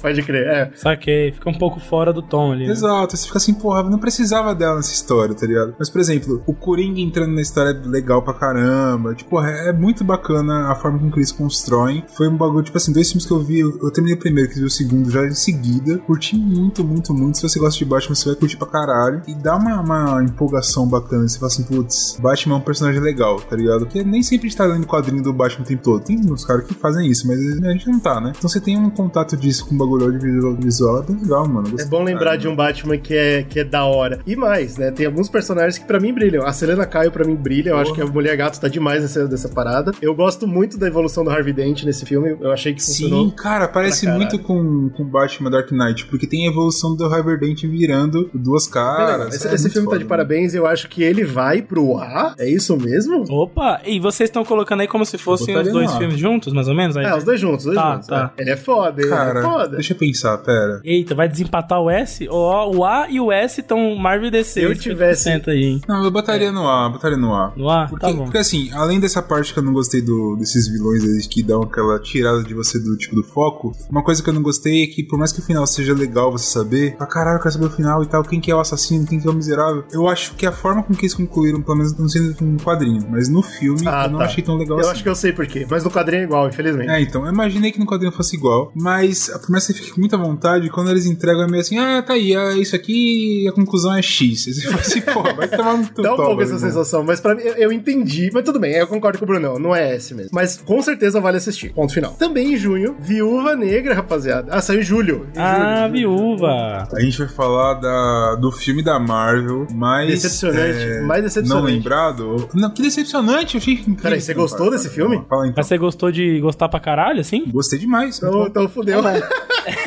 O meu principal ponto com esse filme, eu acho que o GG concorda, é que ele, ele saiu na época errada. Esse filme não é um adeus pra Scarlett Johansson dentro do universo Marvel. E é por isso que eu odeio esse filme. Pra mim, ele não é um adeus pra viúva. Ele deveria ter saído lá atrás, na época do Guerra Civil mesmo, queria encaixar Isso melhor. pra mim foi um desrespeito. Eu acho que esse é o maior problema. Ao mesmo tempo, eu concordo com o Brunão que tem coisas nesse filme que são extremamente importantes pro universo Marvel, claro. Pô, especialmente os personagens B que são apresentados, que são Não, é legal. É legal. Aí, importante eu acho muito forte, entendeu? A Helena, a gente sabe, vai aparecer pra cacete nesse filme. Em série. Ela vai aparecer em série. ela é incrível. entendeu? Mas foda-se, ela é demais. Ela Entendeu? é demais. Ela é legal, O- eu gostei O pra porra do, do capitão russo, pô, é Pô, esse cara é show de Esse bola. cara é show David de bola. Harbour, ele foi uma das melhores ca- caracterizações. Não, mas tipo, tudo bem, eu tô falando de memorável, de coisa Ah, que você tá. vai lembrar desse ano. Ah, eu nunca tá. vou esquecer do David Harbour. Nunca. Não, é, é uma das melhores coisas do filme, inclusive, porra, salva muita coisa desse filme. Entendeu? Agora, por exemplo, quando vem pra, pro porra do, do, do Taskmaster, puta, Não, pra mim é um todo crime. o núcleo vilanesco desse filme, né, é um problema, né, cara? O bagulho Então eu acho que a gente pode viúvas. dividir em dois. A gente pode falar, como filme de herói, esse filme deixa muito a desejar. Mas como filme de personagem, ele é um filme legal, mais por causa da discussão familiar, que eu acho que é muito Eu não diria assim, tipo, nossa, que, que merda de filme. Eu, inclusive, recomendaria pra, eh, quem vai ver esse filme, é legal ver na sequência certa, entendeu? Depois de Guerra Civil, ele encaixa muito bem ali, né? Como um episódio pra você entender, né? Ela termina o filme com a roupinha que ela aparece no Vingadores, Guerra Infinita. É, eu acho que a morte dela no Guerra Infinita é infinitamente mais pesado, se você ver esse filme. Sim. Exato, tipo, esse filme, na sequência posterior à morte dela, é tipo, você fica, fica faltando a emoção Pra de ver ela a última muito. vez, Não, entendeu? não. Ô, Slow, você tá tratando as pessoas como se fossem idiotas, cara. Não, Não, cara. é assim. Caralho, Você- bicho, você, você sentiu a emoção de ver ela pela última vez no universo Marvel nesse filme? Achei show, cara. Tá bom. Ah, eu não senti. Emoção eu senti, ó, cara. tem assim, emoção de emoção, tirar ela a da emoção gente mesmo. nesse filme. Eu assisti, eu, tipo, eu senti a emoção quando tava vendo Ultimato. Sim, sim. Porra, sim. morreu, que coisa triste e tal. Mas, porra, olha a personagem aqui, vou contar uma história dela antes, show de bola. Eu não sou Pois um é, idiota, ela mereceu entendeu? esse filme há muito tempo já, tá ligado? Não, tudo bem, mas não aconteceu. Pois é, e, E aí quando bem. acontece, acontece na hora errada, na hora que deixa Não, a cara, saída Slow, dela Você tá parecendo uma criança, Slow. Não, não, eu tenho Ai, eu, quero, eu quero mamar nessa hora aqui, na outra. Ah, vai tomar no cu, cara. sim, cara, eu porque sinto muito, é cara, parte, muito- é parte do processo. Eles têm que dar um adeus direito pra ela, cara. Cara, muito Não, triste. mas já você ver deram já, cara. Não deram, ninguém nem chorou, não teve nem velório pra ela, irmão. É verdade, ó, o filme, Teve sim. O Hulk pegou um banco É. lá, jogou no, no Só lago, essa merda porra. aí. Agora o porra O Hulk do, Tri chorou, o Hulk o chorou, do, do rico, o homem branco rico, todo mundo chorou e foi terrível. Ah, toma no cu, É, é a sociedade que você vive, cara. Acontece, é. não tem o que fazer. É, mas eu quero, eu quero que no filme eu esqueça da sociedade que eu vivo, cara.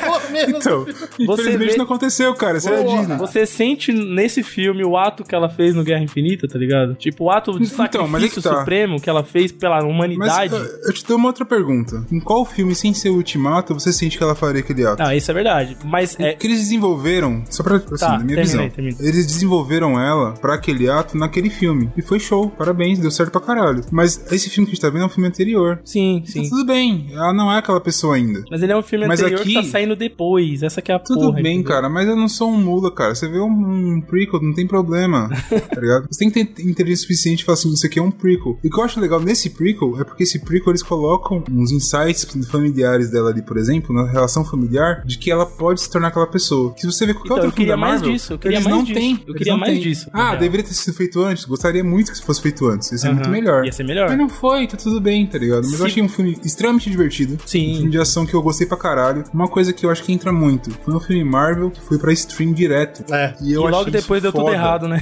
que merda.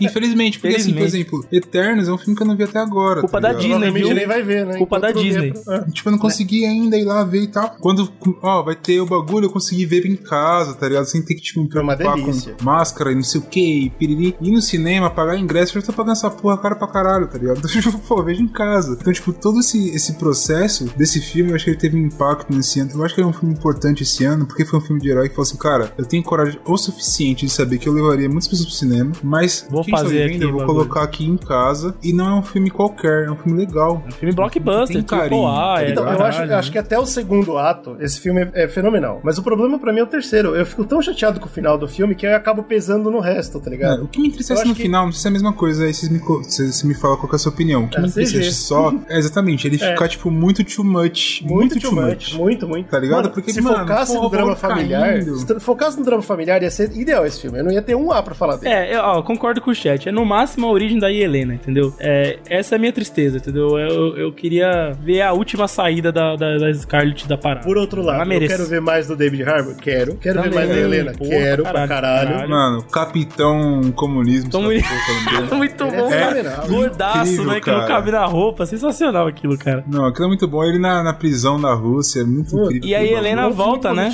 Pra série do, dos Thunderbolts, alguma coisa assim, né? Pô, a série Thunderbolt, cara, isso, isso me dá um calor no coração. Não sei, Eu é, acho que vai ser legal, cara. é, eu acho que vai ser bacana. né? No final do Falcão a gente vê lá, né? A fundadora do bagulho. é, ela aparece. Aparece no filme. Ela aparece no Aparece no filme. filme, aparece no filme. O filme que era pra ter sido lançado um pouquinho antes da série, né? Acabou sendo adiado aí pra julho. Ele ia apresentar, na verdade, aquela personagem na pós-créditos da viúva, mas acabou se tornando só uma referência da série. Bom, então que é legal. a gente, a gente tem visões divergentes, então. O Brunão acha que tá entre A e S. Eu acho que tá em A. Eu não colocaria como S. É, eu ficaria entre Mas A eu e acho que B. não há. A e B. Então, já Eu- que eu- todo mundo botou como, o A. como, como nós somos três, eu também vou arrastar pro B. Ah, então matou eu pro achei, B. achei chifrudo. Contra, contra a vontade do Brunão, porque pra mim o terceiro ato afunda esse filme. É, B, B, Que isso? B também. Ó, o, é, terce- o terceiro B tá- ato, ele é, bem, ele é bem divertido também. Nossa, eu não, eu não consigo gostar. Ah, mas ele é divertido, cara. Ela tá lá no helicóptero maluco lá. Porra, show de bola. Agora, eu concordo com, com a parada que, assim, o drama familiar e o primeiro e o segundo ato, eles são praticamente sem erro. Eu amo esse, esse- todos os pedaços. Essa parte é sensacional mesmo. Em agosto, a Marvel continua a sequência de tentar deixar você em casa assistindo coisa quando eles lançam o Arif. Ah, isso aí é show que eu não vi nada. O Arif, pra mim, é a maior decepção, com certeza, do ano. Uau. Sim, Eu cara. não vi então. Sim, cara, porque a gente passou também semana a semana discutindo essa merda e o quão eles. Primeiro, né? Na parte de animação, a Marvel de novo deixando a desejar. Mano, trabalho de voz ruim, Disney. Na moral, Os caras conseguiram pegar os atores ou- dos personagens mesmo, a maior parte, que pelo não menos. são atores de voz e eles não souberam o que fazer. Óbvio. não souberam dirigir os caras pra fazer um trabalho legal. É, as animações, elas deixam a desejar no visual grande parte. Acho que a única parte que funciona mais ou menos é na parte cósmica ou nos episódios do Doutor Estranho ali, que dá uma viajada de cores e uma coisa assim ainda funciona mais. De Agora, resto, quando a série cara, tenta ser intimista, quando ela tenta parar, fica terrível. parece um jogo da Telltale, cansamos de falar isso aqui, Puta, né? terrível, então terrível. tem que trazer esse ponto. E as premissas incríveis que eles levantaram pra no final só fazer um Vingadores do multiverso, que pra mim foi um É, tá ligado? Tipo, também. a maior parte dos episódios são é, jogados fora, as premissas. Tem alguns que nem premissa boa tem. Pois é. E tem, tem ali, vamos dizer que uns 30% ali, uns 3, 2 episódios, são aqueles que valem a pena você assistir, porque é legal e é a claro história. que a gente tem que falar de dois, que são, primeiro, um episódio que é ruim, mas apresenta um personagem que é fenomenal, que é o Doutor Estranho do Mal. Sim, o Doutor Estranho Cutulesco lá, do Lovecraft. O é motivo bom. pra existir esse Doutor Estranho é uma bosta. Mas o fato dele existir é muito interessante, mesmo porque a gente pode talvez ver ele aparecendo aí no É, não multiverso. sei. É, interessante mesmo a maneira como fecha ali, né? O, a- o Doutor Estranho é muito legal. E aí, é claro, óbvio que a gente tem que falar do episódio do Killmonger. Que também é legal, que é como é, né, que a gente sempre quis ver, o Killmonger vencendo, né? Sendo, estando correto e vencendo. E esse que correto ele já episódio tava, é né? Agora vencendo. Fenomenal. O Killmonger vencendo é a melhor coisa que o Arif podia dar pra gente. E eu Exato. tô muito feliz que eles deram. Agora, tirando isso, Aí é Né? aí não dá, aí não dá. não dá. E, e, e assim, Muita série. a nossa expectativa era alta, né? Era. Então, porra, cara, veio o Loki, apresentou o multiverso, aí a gente, pô, bacana, ideia legal, aí ver essa porra e ficou uma Meu merda. problema de o Arif é, é- é a animação. Eu acho que a Disney e a Marvel juntas não tem direito de dar pra gente uma animação. Já pode pôr no D aí, né? Que desapontou nós mesmo. É, é, pra mim é D. É e, D. E, pra- e- e olha, olha quanta animação que a gente tá falando da DC e da Warner que tá saindo ao mesmo tempo, irmão. Pois é, E, e a animação, a gente nem comentou da animação do Batman ao longo Dia das Bruxas, mas é. A gente comentou, né? Fenomenal, é fenomenal. Fenomenal, porra. Não, não tem falaram. desculpa, velho. Isso. Eu vi uma notícia essa semana de que tá rolando boatos de que a Marvel e a, a Disney, né, e a Sony estão tentando entrar num novo acordo a respeito do Homem-Aranha, né? Que o Tom Hum. Holland ainda não renovou, então tá toda essa parada. Esse filme agora é uma grande incógnita, o final dele, ninguém sabe Tom qual vai Holland, ser. Mas tá rolando boatos, boatos, fonte quente aqui, que eles estão pensando em fazer juntos uma animação que, que caia nesse universo aí, do Homem-Aranha, né? Ai, ai, Que- ai, que- e aí eu já fiquei com medo do caralho, só de lembrar de Warif, já me dá arrepio ver um Homem-Aranha nesses moldes aí. Sony, entendeu? A Sony sabe o que ela faz. Ela A fez Sony muito ganhou o bem. Oscar com a animação do Homem-Aranha. Né? Então, Sony, minha palavra é medo. Agostão também veio com Suicide Squad. Opa, que surpresa, que surpresa boa. Esquadrão Suicida foi uma surpresa tão agradável, cara. Foi Puta. gostoso. A gente sabia que, pô, o James Gunn é um cara que ia dar pra gente um bagulho bacana, né? Mas não Tudo sabia que ia bem. ser tão bom assim, né, cara? Não, cara. Não, mas tem dois bagulhos aí, né? Porque o James Gunn ele passou por um cancelamento. Pois é, né? sim. Ah, Ele teve um real. filme que foi um filme muito grande, que foi Guardiões das Sim. Galáxias, que eu acho que é um filme que é muito impactante, talvez um, um dos mais impactantes da Marvel. É inesquecível. Pegar personagens mais Bunda. aleatórios Exato. e fazer um filme que a galera foi pro cinema e ficou extremamente Fazer um empolgada, filme- virou meme, Você virou criou caralho. novos fãs daqueles Cara, você personagens. que é introduziu, isso? Exato. eles introduziram aqueles personagens na cultura pop como personagens classe A, assim, Sim. né, cara? É. Se você parar pra pensar, tipo, sei lá, quando saiu a série do Batman, tá ligado? As animações do Batman antigamente, ou as animações do Homem-Aranha, você introduzindo, perso- é, tipo, jovens pra aquele universo, que não conhecem o personagem. Quem conhecia o Guardião da Galáxia era um monte de velho bizarro que não sabe nem o que tá acontecendo na vida, entendeu? Então, tipo assim, cara, é um público novo conhecendo personagens que tem potencial bacana. Olha eu mostrando pra vocês, e Blau. Nossa, Foi peraí, você foda. tá falando do Suicide Squad? É, então, é, eu ia falar Então. agora isso, cara. A mesma, mesma E aí, qual fita, que é né, o, cara? o The Same ponto? Energy. Ele fez o segundo filme, o segundo filme não foi tão bom assim, e ele entrou numa polêmica e foi cancelado. E aí, tipo, a galera ficou, mano, e agora? E a DC pegou o maluco, tipo, é muito É, reviveu, mano, né? Que aposta, Que né? aposta, e fala assim, mano, Suicide Squad tem um potencial gigante de ser o Guardiões da Galáxias da DC. E aí, vamos, vamos fechar? E o cara, vamos fechar, o vai ser incrível agora. Inclusive, nas palavras dele, a DC salvou a vida dele. Exato. Sim, porque, tipo, o que a DC fez foi, irmão, a gente sabia que Suicide Squad era um, era um potencial depois do Guardiões da Galáxia. E o David Ayer e a turma toda cagaram essa porra, tá ligado? Você acha que você dá conta? O cara falou, dá, eu dou conta. Eu acho que também é, é muito importante, igual, é, é bem parecido que o Zack Snyder fez, tipo, de fazer o Snyder Cut. De bater no Mano, peito, né? E falar, confia em mim, cara. Confia em mim que eu vou fazer uma parada legal. E o filme é legal pra caralho. Muito mano. bom, muito cara. legal. Divertido. Esse filme Eu é me diverti divertido. demais nesse filme e cada personagem que aparece nesse filme, ele tem uma camada legal, ele traz uma cena boa pra ele. Mesmo aqueles descartáveis, né, cara? Ele consegue girar em torno deles de uma maneira legal. O Ja- o James Gunn arrasou nesse filme. Esse é cara. o ponto. Quem não é descartável? Exato, esse, ele arrasou demais nesse filme, cara. Tá muito E mais, foda. né, cara? A gente, a gente ter o cara que não é o filme dele, tá? Esse universo não era dele, mas ele respeita o último filme da Arlequina. Ele traz a mesma plotline pra personagem dentro de um filme que é outra parada. Birds of Prey, né? Que é Aves de Rapina. Eu acho que eu sou a única pessoa que defende esse filme. Provavelmente. Pô, assisti esses dias, Você cara. gostou, assisti esses Brunão? dias, eu achei. Médio. Ah, gostar é forte, eu achei médio. Mas, mas não tem algo a se divertido, defender mano. ali, a visão da coisa? Porra, Tem, a visão tem, da coisa eu achei então, legal, eu cara. E ele eu acho, traz essa thread. eu acho ele, legal pra caralho que ele, que ele traz. Ele consegue levantar um personagem pra uma série da HBO, que é o Peacemaker. Sim, pode. Que vai ser uma série Ele foda. consegue, né, cara? ele consegue Incrível. continuar a história do Suicide Squad que ninguém gosta. Sabe? Sim. Tipo, é tanta coisa que Ele reviveu a franquia, né, cara? Ele reviveu a franquia. É, é impress- E é claro, criou a Hatcatcher, que provavelmente a personagem favorita de um monte de gente agora. Porque ela é o jovem, né? Que só dorme e não faz Exato, e é fenomenal porque ela tem o poder da amizade. E essa é a melhor coisa que existe. Isso aí é muito anime, né, Não, cara? Muito filme anime. não, eu acho que o visual, o, o visual que o James Gunn traz pras coisas, ele tem uma imaginação muito Um foda. cara que talvez complementasse o Zack Snyder aqui, eu vou falar um bagulho aleatório, hein? É o Zack, é, é o Zack Snyder. É o, é o James Gunn, mano. Porque o James Gunn ele tem a noção de que herói é uma coisa É, ridícula. isso, isso mesmo, isso mesmo. E o Zack Snyder não Ah, o consegue. Zack Snyder vê ligado? com bons que os dois olhos, se é. juntassem, se eles se juntassem, falassem, mano, vamos fazer um bagulho nós dois juntos, que loucura total. Eu vou te dizer uma coisa, Bruno. Vou te Talvez, ou desse uma coisa muito certa, eles. eles Eu vou, vou te acho dar uma que surpresa agora. Eles já fizeram uma coisa Eu juntos. acho. What? Eles já fizeram, é Dawn of the Dead. O roteiro é do James Ah, Gunn e a direção é do Zack Snyder. Por isso que é o melhor filme do explicado. Pega essa, Mas é- pega essa. Porra, Mas eu, eu concordo. Agora eu matamos concordo em com o. Bruno. Eu acho que é uma visão. É, é uma visão muito boa essa visão de você poder ridicularizar a ideia, tá ligado? E eu acho que é uma coisa importante. Que de vez em quando as, as, as gravadoras. As gravadoras, as produtoras esquecem. A Warner é uma empresa que esquece de ridicularizar o É, conceito. você não, pe- cê não precisa galhofar pra ficar ridículo, mas, Não, mas você precisa precisa saber que é engraçado, que é entender a leveza de certas coisas ali, né? E deixar fluir, tá ligado? Então, eles Vocês acham que esse cara. filme é o filme mais Marvel da DC? eu. Deixa eu pensar aqui, rapidamente.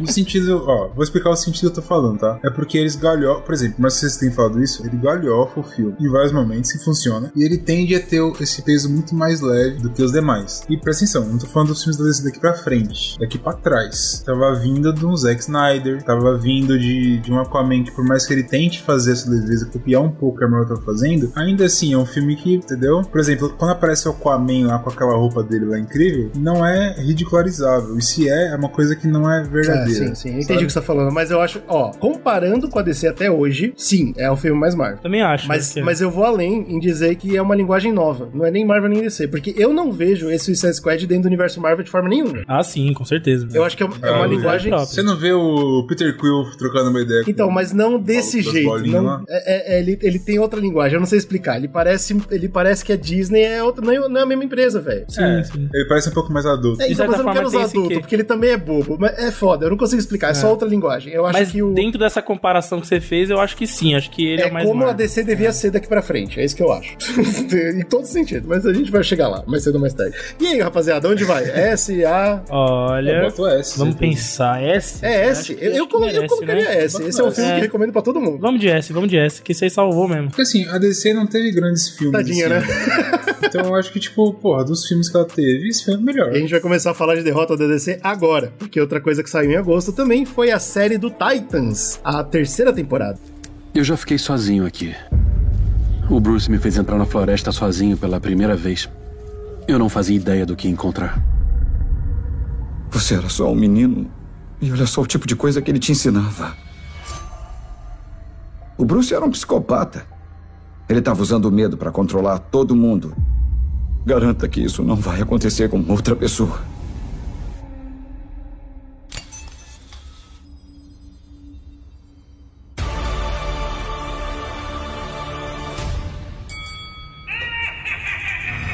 Robin, o aliado do Batman, foi encontrado morto esta noite.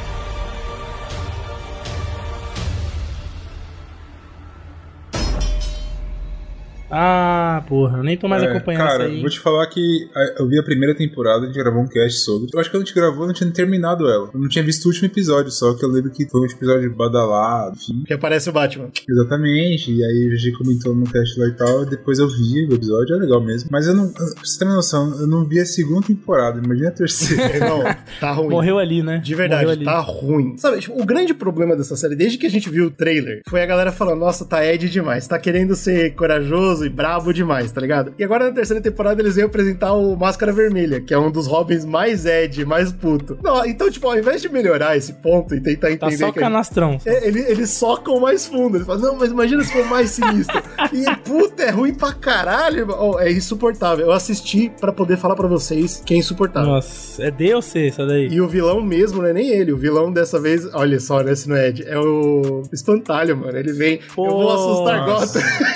Não. Irmão, é ruim, é ruim. Eu lembro que quando a gente tava vendo a primeira temporada, o primeiro trailer, a primeira coisa era caralho. Porque o Titãs é um grupo que ele é, ele é incrível, né, bicho? Ele é um grupo que, nos quadrinhos, por exemplo, eles tiveram uma abertura em que, tipo, alguns roteiristas barra desenhistas colocaram coisas edges mesmo. Vamos falar sobre drogas, sobre não sei o que lá. Então, tem uma fase muito importante do Titãs, tá ligado? E eu acho que é legal essa parada de você pegar o adolescente e falar, mano, são é, um grupo de heróis adolescentes. Todo mundo que lê é adolescente. Mas esse é um grupo de adolescente que eu posso falar coisas que são de adolescente mesmo. Assim. Isso é legal. Só que quando a série veio, ela veio no Edge, tipo, pô, olha o sangue. É. Olha, o que o, olha o que o Robin tá fazendo. Fuck Batman.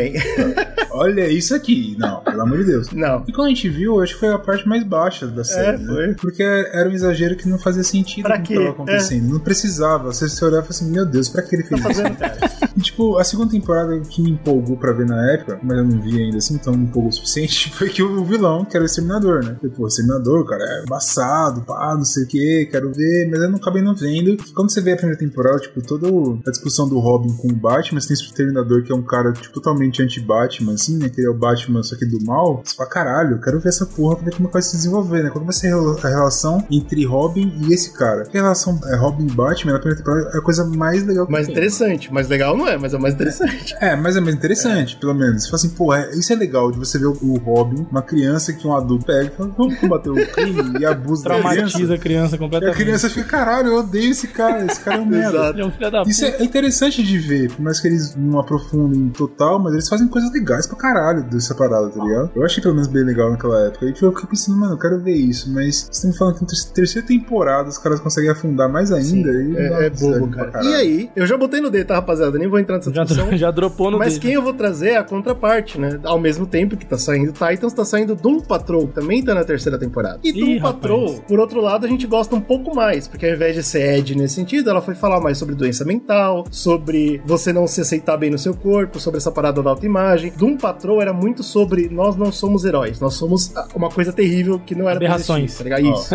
Doom Patrol na primeira temporada. Era foi, show. eu acho que a melhor série de herói que eu tinha visto na É, época. na época ela saiu e ela, ela não teve impacto, né? Tipo, na- no grande público, mas ela trouxe algo É novo e muito bom, cara, né, foi cara? foda. Sim, e é, e é bonito de ver. Só que minha crítica, pra vocês que não viram, eu assisti a temporada inteira pra dizer pra vocês é eles nunca saíram da primeira temporada. E isso pra mim é um grande problema. O Bruno até comentou comigo, pô, se é isso que eu gosto de ver, é ótimo, né? Ainda bem que, que continua. Só que eu acho que a gente já chegou num ponto como público que a gente espera ver o mínimo de evolução, especialmente quando o assunto é doença mental. E assim, eu entendo que pode ser, eu não sei, um roteirista pode bater em mim e falar, pô, irmão, depressão você não cura, depressão você luta a sua vida inteira. E eu concordo, eu sei disso. Mas quando você vê o personagem com a mesma discussão, amigo, bicho, eu acabei de falar pra vocês uma coisa que vocês lembram da primeira temporada. Nós não somos heróis. Adivinha qual a discussão do último episódio da terceira temporada? Nós não somos heróis.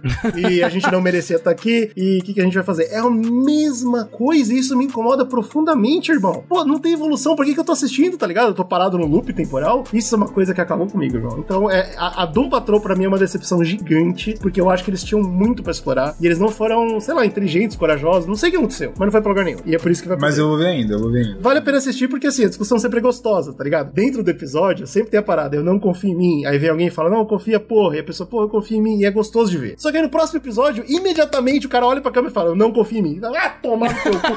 Já ouvi isso, cara, já entendi. O foda é quando você repete tanto assim, você tira o peso de uma coisa tão Da boa que eles resolução. estavam fazendo. é, porque na né, terceira cara? temporada eu tava assistindo assim já. Quando eles resolviam, eu ficava, ah, foda-se.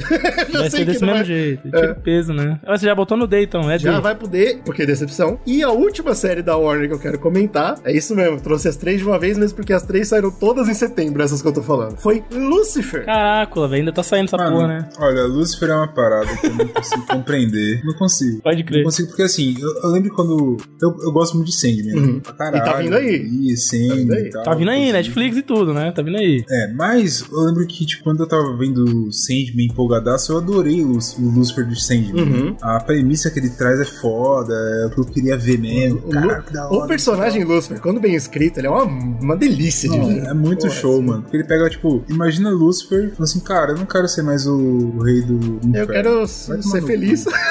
Muito bom. E, tipo, ele introduz esse Sandman, o game é foda, obviamente, claro que ele tem um que é foda. E aí, eu, eu peguei uns quadrinhos do Lucifer que a gente leu e a gente adorou, caralho. Que era, inclusive, ele com bar e cacete em Los Angeles, não sei o que lá. É muito legal você ver aquela evolução. Comecei a ver a série, eu senti um sentimento que eu tinha muito naquela época, que eu não sei se eu tenho ainda, porque eu não tô vendo mais série tempo, mas era um sentimento tipo assim, mano, é uma série de o vilão do dia, a mesma É, é CW, nesse sentido, pra caramba. Isso me incomodou, tá ligado? Então eu não consigo continuar assistindo. Mas eu percebo que o público brasileiro adora essa porra. E eu tô aqui pra defender. Eu amei o final da série. Eu, eu sou a única pessoa que eu conheço que assistiu tudo, exceto minha mãe. Cara. E eu vou falar pra você: é, é, é uma série CW. Então tem todas aquelas discussões que a gente já comentou. É muito travado. De vez em quando, metade do episódio, três pessoas ao redor de uma mesa conversando. Só que é a única série CW, pelo menos que eu vi até hoje, que é um- também uma série policial. E funciona muito bem, porque a série CW normalmente é fechada no episódio. E toda Aham. série policial obrigatoriamente é fechada no episódio. Então casa. E aí eu não me sinto cansado pela, pelas mesas dinâmicas de sempre, porque pelo menos tem sempre um criminosinho. Ele, ah, esse é diferente por causa disso e daquilo. E os personagens são muito bons. O, o Tom Ellis, que é o cara que faz o Lucifer, ele tem um carisma absurdo. Esse cara carregou a série nas costas. Era pra ter cancelado Sim, na é- é terceira. certeza. Era pra ter cancelado na primeira temporada. Depois era pra ter cancelado na terceira, depois na quarta, e agora ele carregou até a quinta. E Sozinho, ele tá levando, e ele tá sozinho. empurrando. Acabou. Agora é o final mesmo. Diz ele, diz ele, mas eu não acredito não. Diz eles lá. E eles fizeram arcos interessantes. O, arco da quarta temporada é que Deus desce. A gente tem o personagem Deus, que é um personagem super legal, bem escrito. Ele vem e fala: Eu cansei. Assim como você cansou de ser o rei do inferno, eu cansei de ser Deus. E eu quero ir embora foda. E ele vaza e vem toda a discussão de quem vai ser o novo Deus. E é super legal de assistir. Claro, se você filtrar o CW. Se você pegar dois minutos por episódio, junta uma parada muito legal. E você tem na- a- aí resolve quem é Deus, ou próximo. E agora a gente vem pra última temporada que vai resolver a relação do Lúcifer com as, as pessoas que ele fez na Terra. E é muito foda. Mano, eu amei. Eu amo o Lúcifer. Eu sei que é uma série ruim e besta, mas tem, tem, é, tem personalidade o roteiro. E isso pra mim é raro. Quando eu vejo uma coisa que quem escreveu tá com carinho naquilo, eu sei. E pra mim tem carinho nessa porra. Eu sempre vou recomendar. Se você tem paciência pra ver CW, assista. Não, é legal. no meu caso, É, caso Aí que é o, difícil tá aí, né? Tanto que eu vou forçar essa porra no B. Caralho! E vocês vão Não, ter que. põe o C, põe o C. Vocês vão ter que ver pra provar que eu tô errado. Eu só não vou empurrar essa pode porra ser. pro C que eu não vi tudo. Vocês vão ter que ver pra provar que eu tô Sabe o errado. comecinho do seu A gente vai ter que ver, Brunão, pra descer a série pro C. Eu não vou ver, não, mas é C, viu? É C. pode ver. Não, tá C de bom. capeta, C de capeta. O chat me convenceu. Mesmo, Yes. mesmo porque outras coisas vão ter que entrar no B já que tá acabando espaço. Mas eu, eu gosto muito dessa série. Bom, vamos lá.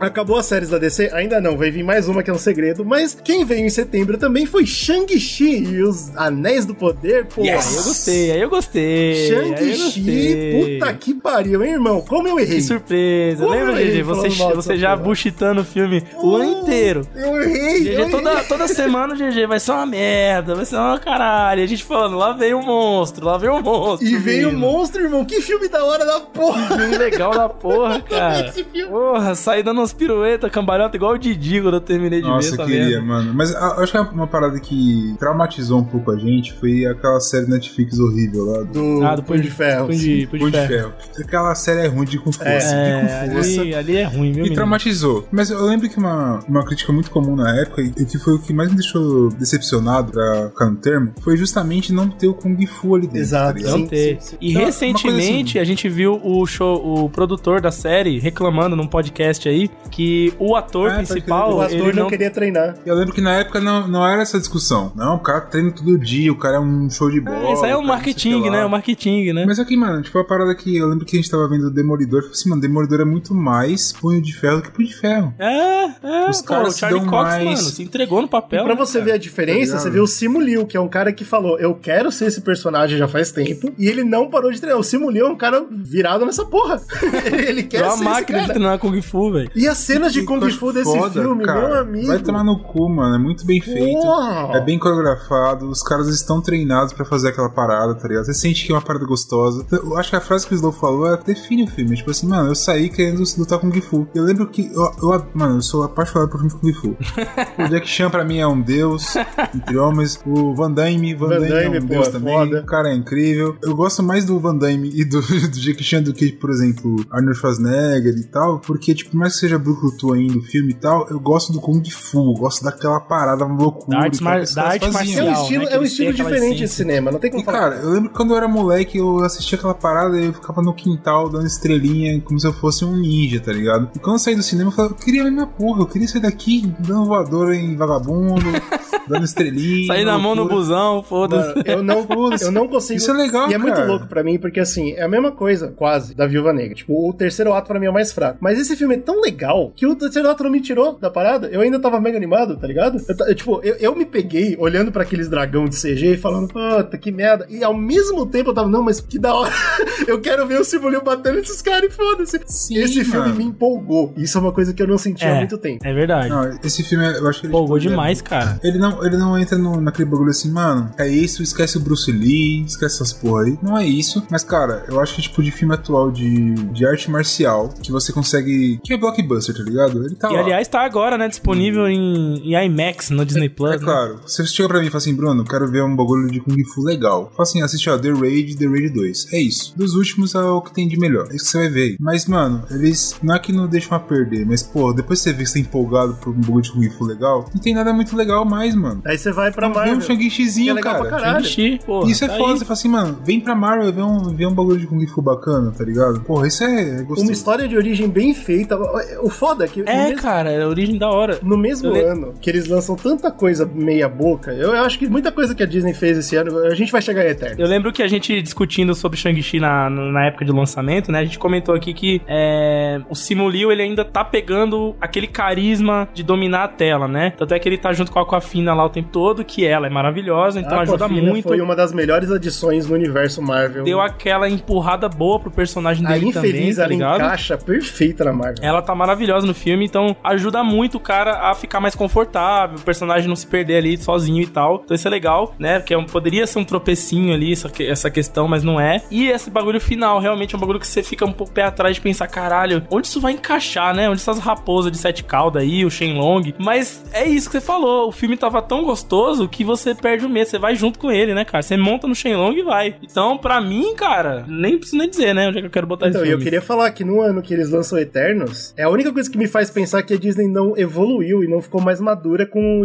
história de origem, porque eu acho que esse, fi- esse filme é uma história de origem É, perfeita. muito bom, muito bom mesmo. Eu lembro que, a- que as críticas eram essa, inclusive, né? Tipo, melhor origem da Marvel, um dos A gente melhores, lá. conhece o personagem já adulto, a gente tem o- o- a quantidade certa de flashback. Bicho, eu, eu não consigo criticar. E aí eles vêm e lançam Eternos que me faz pensar que a Disney não aprendeu nada, foi sorte. Mas Que isso? é esse, É né? foda, é foda. É esse, É, com é certeza. é. é. É, Shang-Chi que é. Esse não tem muita discussão, não. É um dos filmes que salvaram o ano aí de herói, cara, porque tava difícil aí.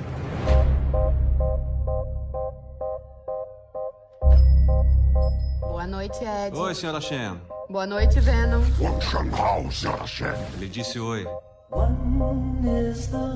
E agora eu vou, vai ser um filme que só eu vou defender. Contraparte da, do, do, do Simulio detonando é o Venom, né, cara? Venom 2, É, Tempo de Carne e eita, Piscina. rapaz. Eu adorei esse filme. Ó, esse filme, deixa eu falar o que, eu, o que eu entendi aqui, né? Não vi o filme, não tenho vontade de ver. Tenho raiva de quem viu, não mentira, não tem não. Tem ódio Mas- de quem viu essa merda. O que eu tava vendo por cima, que eu queria saber de quem viu aí, acho que foi o GG. Você viu, Slow? Eu assisti essa merda. Ah, oh, Tá. desculpa. Quero saber de vocês. O que eu, que eu tive de percepção das pessoas e tal, opiniões, né, no filme, foi de que o filme ele é um filme bem ruim, bem horrível. Nossa, Mas você viu o filme, ele hein? tem Acho um que você viu o final. Ele tem um final que, tipo, tem um. Ah, sim, a pós-créditos é foda. É, ele, que dá tipo, um- empolga muito. Tipo, Você É. não sabe da Não sei nada, não sei nada. Nossa! Caralho, Bruno, na moral?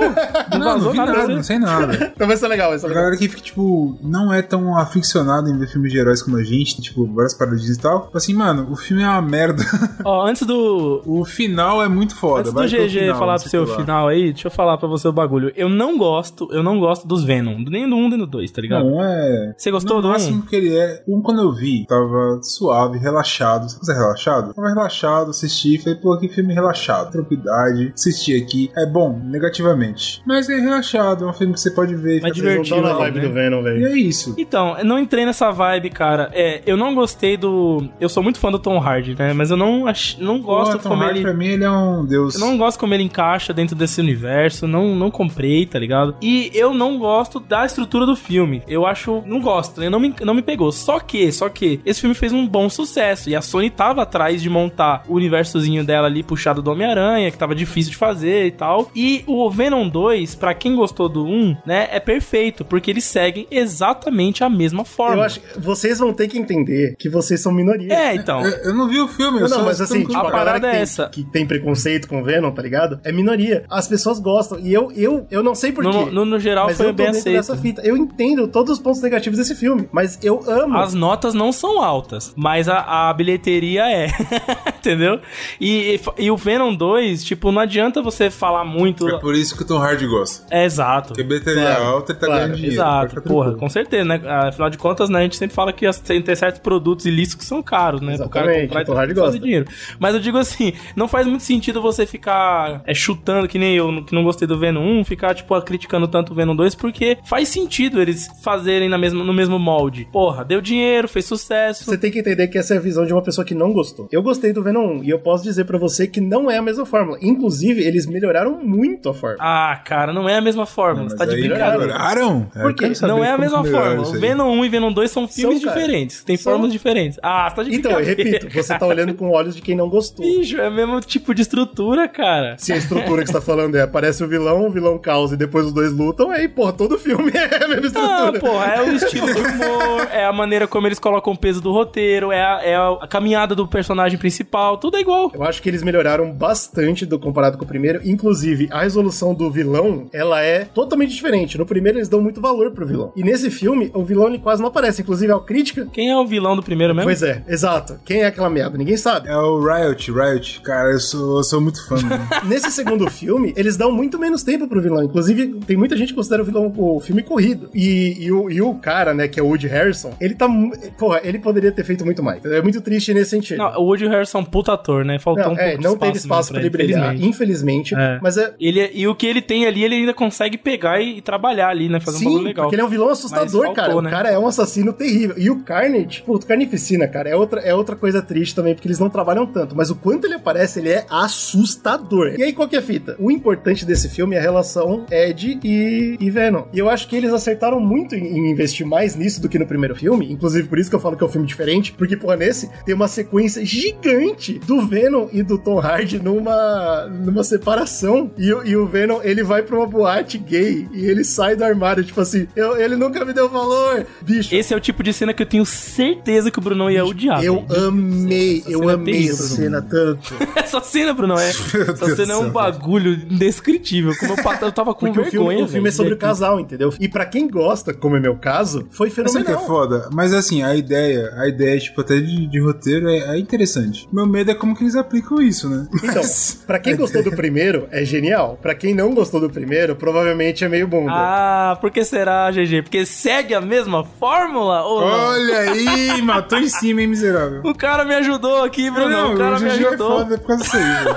E por que que é importante isso? Por que que eles terminam toda a relação do Ed Brock, ah, da- desse mundo dele, eles terminam a relação dele com a ex-mulher, eles terminam a relação com o vilão, o vilão vai embora e foda-se, porque o final do filme é importante pro universo que a Sony tá querendo montar. Então, quero agora, saber. Brunão, segura, segura.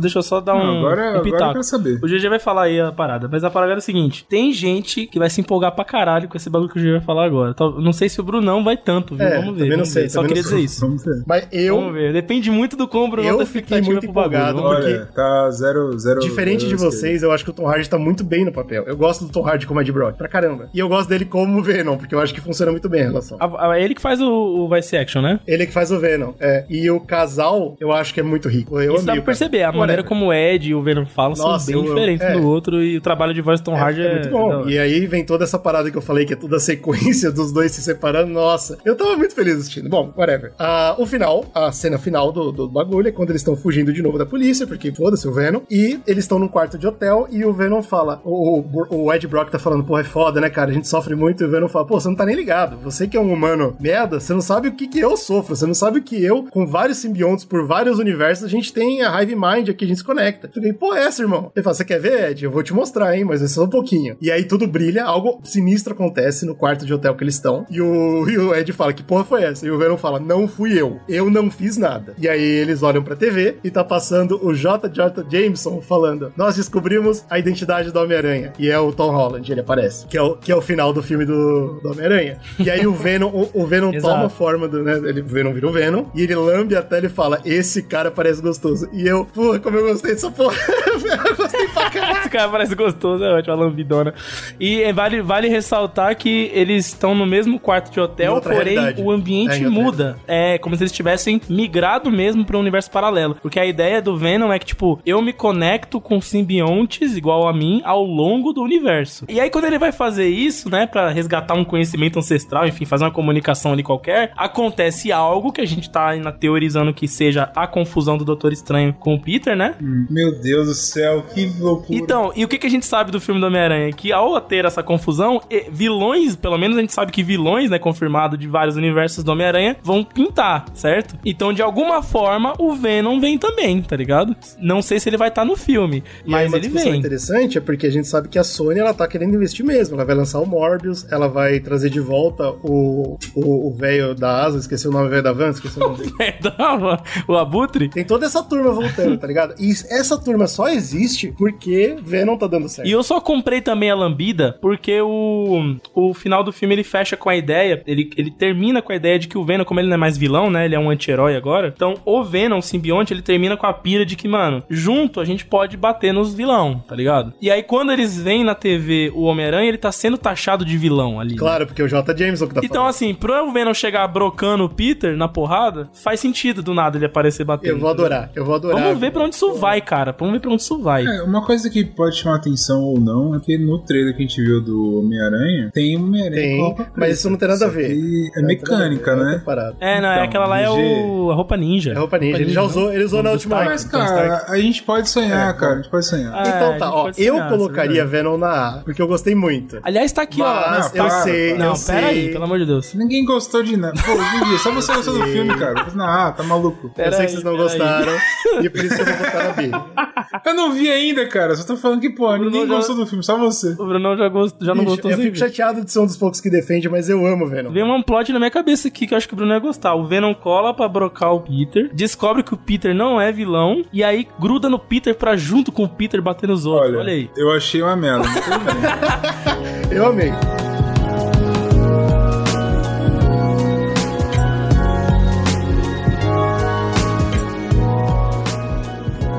Também em outubro, pra disputar contra a Venom, a DC lança uma outra animação, porque a DC não para, aparentemente, que é Injustice. Sim, a história do quadrinho que virou um jogo, agora finalmente virou uma animação. Ah, esse eu não vi, não. que eu achei Os fãs estavam pedindo há muito tempo uma animação do Injustice. Pra quem não sabe a história, Injustice é, um- é uma história quando o Coringo, querendo causar a última piada possível e imaginável, ele mata a Lois Lane pra dar aquela Opa. zoada legal. E quando ele mata a Lois Lane, ela tá grávida. Então o Super-Homem perde não só a mulher que ele ama, mas também o filho que ele sabe que ele é. E aí ele perde a fé na humanidade de vez. Aí ele hashtag surta, né? Então ele pega e mata o Coringa, e na hora que ele mata o Coringa, ele deixa de ser o Super-Homem, porque o Super-Homem não mata, e ele se torna um tirano. Ele fala, pô, agora tudo vai ser de acordo com a minha noção de justiça, porque eu, nunca, eu não quero mais que inocentes morram. E nesse processo, aí que Injustice começa a escorregar bastante no quiabo, ele mata inocentes pra evitar que mais inocentes morram e se torna esse tirano terrível. E cabe na mão de alguns poucos heróis, entre eles o Batman, de parar ele a qualquer custo. A parada do quadrinho e do jogo é que eles têm uma história bem comprida até, apesar de não ser uma boa história, eu concordo com o Brunão também, que eu acho que Eu, não gosto muito do começo dessa história. Eu acho legal. É, tipo, a premissa é legal, mas o, o Super-Homem do Mal não é, uma, não é uma coisa legal. Depois vai ficando bunda. É. E aí eles fizeram animação, cara. E na animação, eu vou dar spoiler pra vocês, porque eu não acho que todo mundo deve ver. Eu gostei, mas eu gostei mais pelo fator meme da coisa, não pro filme. Uau. Porque é, é Tá uma bom. história, é uma história que gera, gera muitos memes. entendeu? Tem muitas imagens icônicas, frases icônicas que tá, tá virando meme. Toda hora eu tô vendo alguma coisa assim parecida. O que acontece? Eles vão e eles perdem. Óbvio que o Super-Homem é fudido, né? Mas quem acaba vencendo do Super-Homem, o que é uma coisa meio. Não, não vence do Super-Homem. Mas assim, tem uma grande batalha final, onde o Batman tem que atravessar o multiverso e puxar um Super-Homem de outro universo pra lutar contra o, uni- contra o Só o Super-Homem. aguenta, né? Bater no outro super-homem. Só o Super-Homem aguenta o Super-Homem. E o Super-Homem do mal vence ele. Ih, rapaz. E aí sai um robô sinistro, porque o Super-Homem ele alista a ajuda do Hazal Ghul. Eu sei, não é uma boa história. Não é uma boa história. Caralho, meu E o, Deus do céu. e o velho. Hazal Ghul, ele faz um robôzão sinistro que copia os poderes do Super-Homem, mais forte que Ah, sou agora Super-Homem Máquina ali, um bagulho assim. a Liga da Justiça tem que vencer o Super-Homem Máquina. O que sobrou da Liga da Justiça, porque um monte de herói morre. O Flash morre no primeiro minuto de filme, é horrível, é feio pra caralho. O Lanterna Verde não morre, mas o Super-Homem só para ele, tira o anel do dedo dele e vai embora. É muito boa a cena, é bem, bem engraçado até. Por isso que eu falei, tem muitos memes nesse filme. E aí eles têm que lutar contra esse robô. E eles não conseguem vencer o robô. E quem vence o robô é o Homem Elástico. Caralho, mas aí é incrível mesmo. Porque ele entra no robô e expande e explode o Homem Elástico. Ô, Bruno, o filme é nota 10, cara. O filme é nota 10. Céu, né? É, sim. 10 é o contrário. É o e no inverso, final, 10 é o é- inverso. tudo é resolvido, pariu. tudo é resolvido, porque como tá aberto a porta do outro multiverso, quem sai do multiverso é uma Lois Lane de outro universo. E ela fala, irmão, você tá errado, cara, não é assim. E na hora o super-homem fala, caralho, eu sou um merda, irmão. E fica tudo bem. Então, é tipo, é um filme bobo, mas tem uns memes muito engraçados. Especialmente o Homem Elástico, que é um herói muito da hora. Tem o execrável Guilherme Briggs ou não? Eu não mas eu tenho certeza que o Briggs tá envolvido. Ah, e é por isso que eu vou meter Não ele no C, não no próximo. D, tá? Não é uma. É, é um filme Ah, ruim, então tem mas que- é legal. Legal como? Eu falo aqui só de ver as coisas Não, aí. é assim, que é eu tô foda, deixando né? claro. Não tem- eu a gente tô não deixando claro. discutir é, nada.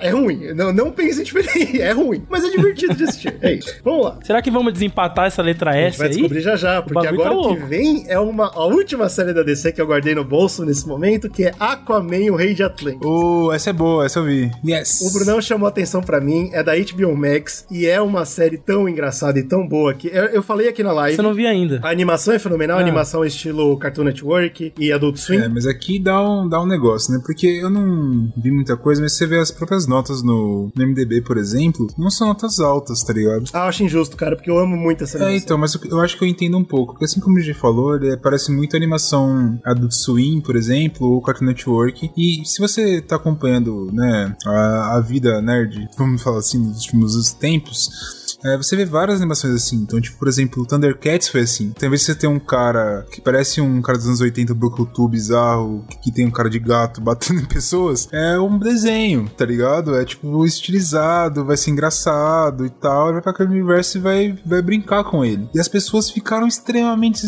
ofendidas com Como isso. pode, né, cara? Vai se Você fuder, não irmão. pode pegar o meu desenhinho, que era um homem gostoso dos anos 80, que usava uma sunga e um, um maiô, sei lá que porra, e colocar como desenho, porque isso é um absurdo e tal. E, tipo, eu sinto que o, o que o Aquaman faz, esse desenho, é basicamente isso, e ele esculacha no roteiro também. Mas, ô Brunão, você entende a nota baixa, mas você não concorda, é Eu isso? não concordo. Eu acho que ele é um Ah. desenho legal. É, são três episódios só. São episódios grandes. Então, tipo, é como se fosse uma minissérie do Aquaman. E eu entendo o porquê. Tipo, cara, não vamos colocar uma série grande porque não vai vingar. É, não ia dar certo, eu também. Vamos fazer uma, uma minissérie, então é um arco fechado de história. É extremamente piadista. A ideia é você. Ele brinca, por exemplo, com a ideia de o Aquaman é ridículo como herói.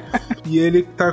Ele foi colocado como o rei de Atlantis e ninguém respeita ele. Porque, pô, quem é esse cara? Eu gosto do rei antigo que era um merda, tá ligado? Mano, puta, só tem, só tem piada boa. Essa eu- premissa é muito boa, né, cara? Essa É muito premissa é engraçado, tipo, brinca bastante com a Mera também. A Mera tem um pe- peso muito importante como a, a esposa ou a namorada do Aquaman ali. E, tipo, tem várias piadas legais, cara. A primeira missão deles, eles vão fazer um- resolver um BO. Pô, faz três dias que a gente não tá tendo notícia de tal lugar. Eles vão pra lá e, tipo, o tempo lá tá sendo fudido. Então eles vão pra lá, voltam, passou um ano, o rei voltou. É tipo uma porra de merda engraçada, assim. Eu acho perfeito o que o Brunão falou, porque é isso. Aquaman resolvendo BOs, é esse, essa é a pegada. É isso, é isso. Eu É- colocaria é ela no S. mano. Pra mim foi uma das melhores coisas que eu vi esse Ô, ano. louco, mas eu sei, nível? eu sei que tem gente que não vai concordar, tem gente que acha bobo. Então acho que no A vai encaixar legal, pode ser? É, eu acho que não há encaixe. Tem cara de A mesmo. De fato, tipo, tem a galera que não vai gostar. Eu colocaria no S também, foi umas coisas que eu. Pô, eu adorei. Gostei pra caralho, eu vi em um dia só. E, tipo, toda aquela. É porque, assim, que- que por mais que tenha tudo isso, tem uma essência interessante do Aquaman, uma coisa que eu gosto, que é você colocar aquele personagem que ele não é um Atlante. Por mais que ele, ah, filho de Atlante, o caralho, é o príncipe, é o rei, é o cacete, ainda assim, ele foi criado na superfície. Você coloca esse cara e fala, você tem que aceitar ele como o rei. E é até emocionante como eles conseguem construir Sim, toda essa assim- caminhada engraçada pra ele falar assim, cara, o povo olhar e falar, cara, esse cara é meu rei agora. Nossa, eu quero que é, ele seja. Isso é muito foda, mano. Esse caminho se- a gente explicou aqui e isso tem muitas camadas. Quando eu falo que é uma animação Cartoon Network, vocês têm que lembrar que é bobo, mas o roteiro é profundo e de vez em quando eles conseguem te pegar e fazer você emocionar. E isso acontece, porque a parada do Aquaman é o quê? Meu poder é trazer as coisas, juntar as coisas. E eles usam de uma forma fenomenal no último episódio. Eu fiquei emocionado, achei lindo. Pô, Aquaman é meu rei, que se foda. Adorei essa porra dessa série. E agora a gente vai falar de uma coisa que ninguém gostou, que foi Eternos. Eita Pô, porra, Eternos. Novembrão. Vamos por Alguém já- partes, já aí. chegaram a Eu não assistir, vi. não? Eu não assisti Eternos. Eu quero introduzir Eternos com uma, um negócio aqui. Eu vi que teve um hate muito grande de Eternos, principalmente no começo que tava saindo. Mas, pelo que eu entendi, eu não tô muito por dentro. Então vocês vão me explicar aí. Parece que tem um beijo gay, alguma coisa assim? Tem. Talvez? Tem. Tem, tem um casal, tem um casal gay e tem é, sexo pela primeira Tá. vez em filme da eu Marvel. É entendi. heterossexual, não Por conta disso, ah, não vai sair na China, umas paradas assim.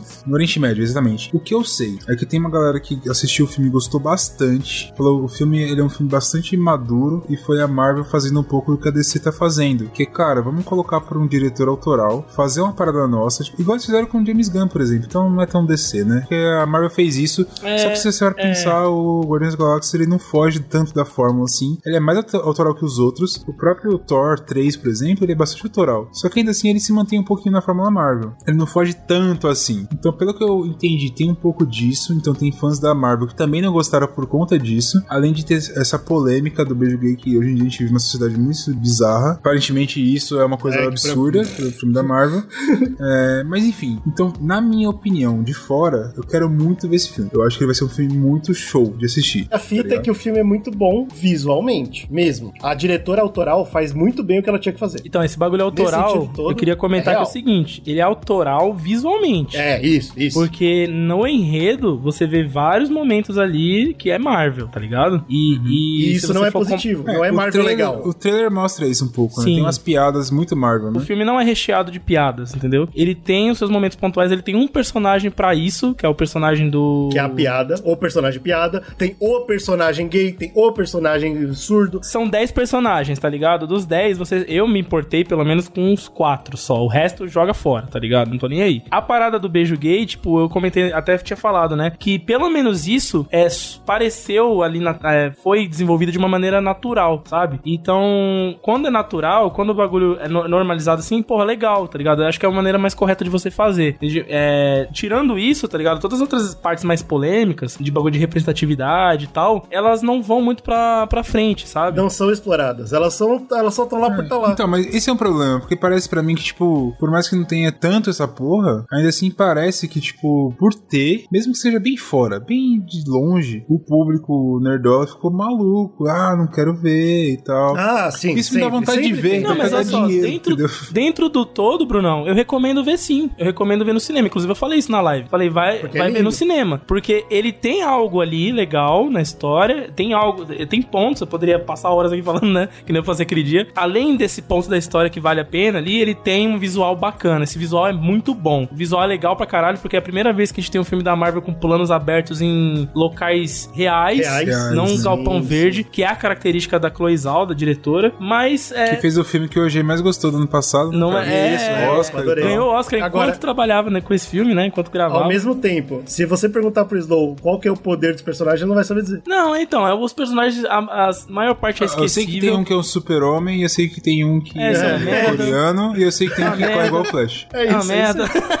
o personagem É isso que eu mais gostei do núcleo foi justamente aquele que tem a parada do beijo gay, tá ligado? E tipo, por quê? Porque eles conseguem desenvolver isso no roteiro de uma forma Esse cara é o Jon. Snow, é o que tem a bundinha Não, gostosa. não, não. Jon É é o, é o Paper, é o Paperboy, mano. Do, É, o Paperboy do da Atlanta. é. Ah, porra, aí, show, hein? É, Legal, não, é legal legal. Esse personagem não, é legal, tá ligado? Então, e assim, alguns Ele personagens. é o único que tem exploração. É, eu acho que tem uns 4 dos 10 ali que tem, que tem dilemas legais, né? Você tem, por exemplo, o personagem o Druig, que é o molequinho, que ele tem um, ele tem um poder de controlar a mente, sabe? Então, eles, como Eternos, eles não podem influenciar, né, a humanidade. Você vai, você vai ver no filme, aí tem a desculpa do porquê que eles não podem fazer isso, que eu comprei e o GG não comprou, né? Que é a parada do, do porquê que eles olham pra aquilo e falam, ah, vamos então ajudar a Terra, tá ligado? Tem um motivo Mas lá. a ideia não é igual do, dos quadrinhos, que é tipo, eles têm que lutar contra os Deviantes. deviantes. Isso, toda a premissa é igual, tá ligado? Só que tem um ponto ali da história, uma chave de virada, que faz com que eles, tipo, mudem e falam, não, então pela, vamos mudar aqui o comportamento e vamos ajudar a Terra a, a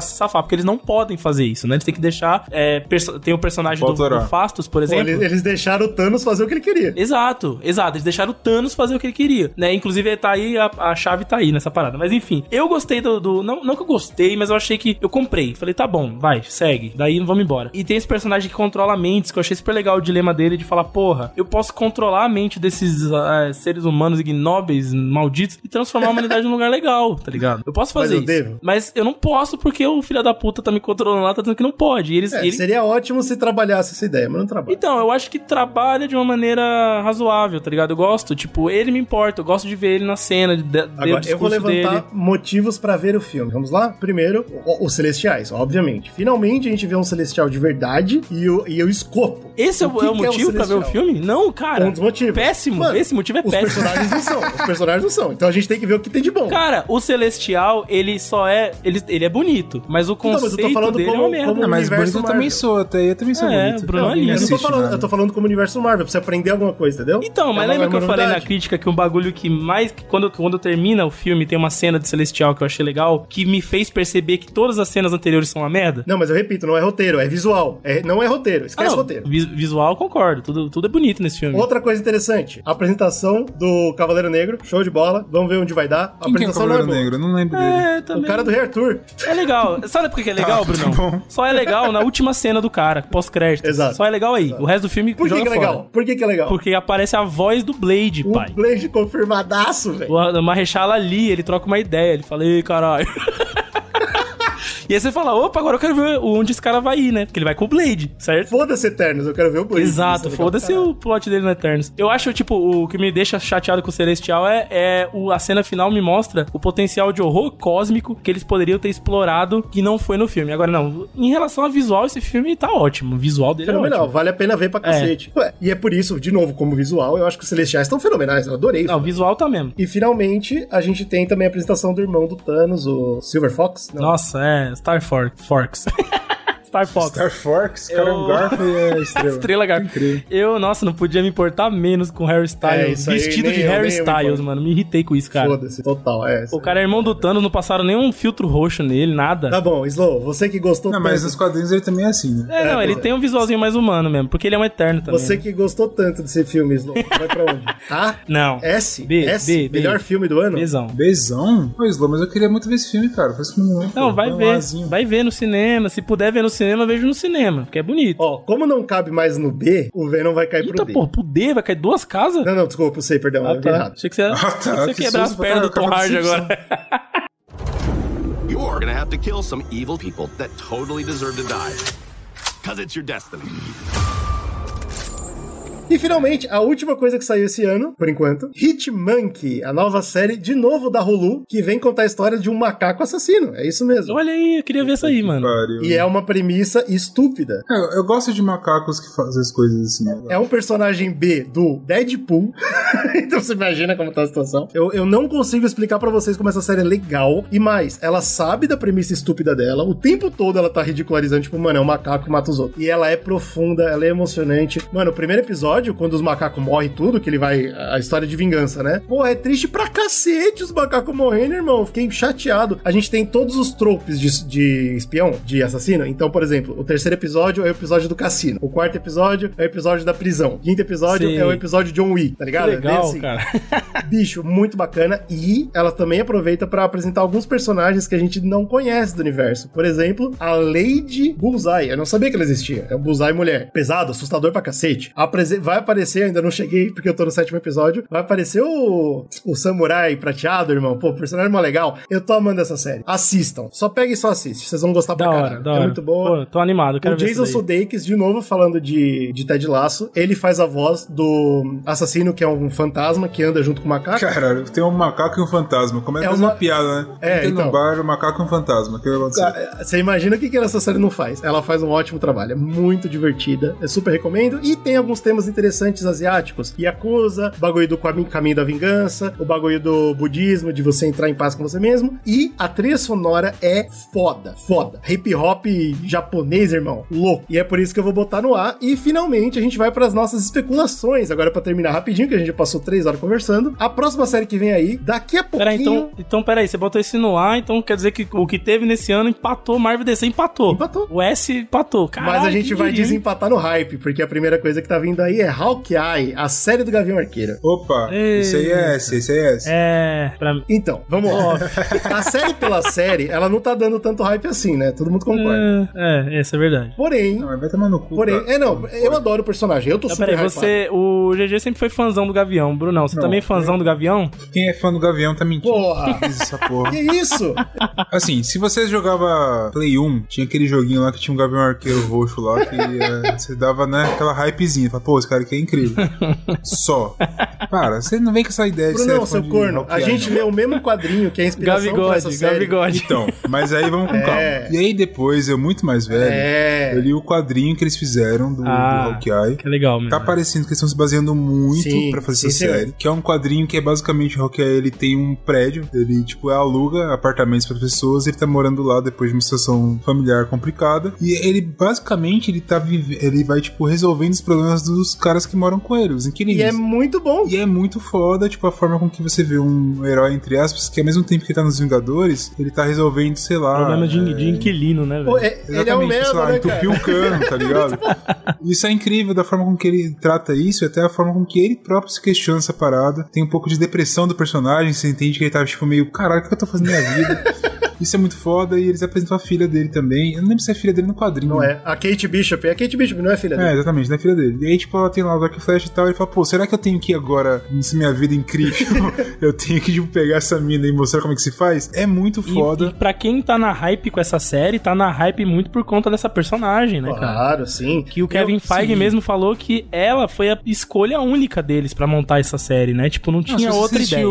Era ela. Primeiro tem um filme que tem um, um vídeo que eu gravei no, no canal do Zcast, faz tempo que eu não faço vídeos, inclusive, mas tem um vídeo que é um filme que foi pro Oscar concorrendo, que é um filme de faroeste, que ela parece novinha, essa atriz, e ela manda bem A exato. Steinfeld é uma puta atriz. É, então, Ela arregaçou. a, a expectativa mas nela depois tá disso alta, ela ficou meio baixa. Não, mas ela né? Tipo, consegue. ela fez o Bumblebee, por exemplo. O Bumblebee ela mandou muito bem. O filme é um filme bem legal, inclusive, Transformers. Tipo, eu- Ela é uma atriz que ela carrega o peso. E assim, cara, o que é foda no quadrinho, e que assim, pelos trailers ainda eu tô com um pouco de dúvida, mas eu acho que eles vão tentar levar isso pra, pra telona. O que mais chama atenção, que é a narrativa gráfica que eles fazem no quadrinho. Ah, então. Aí é foda.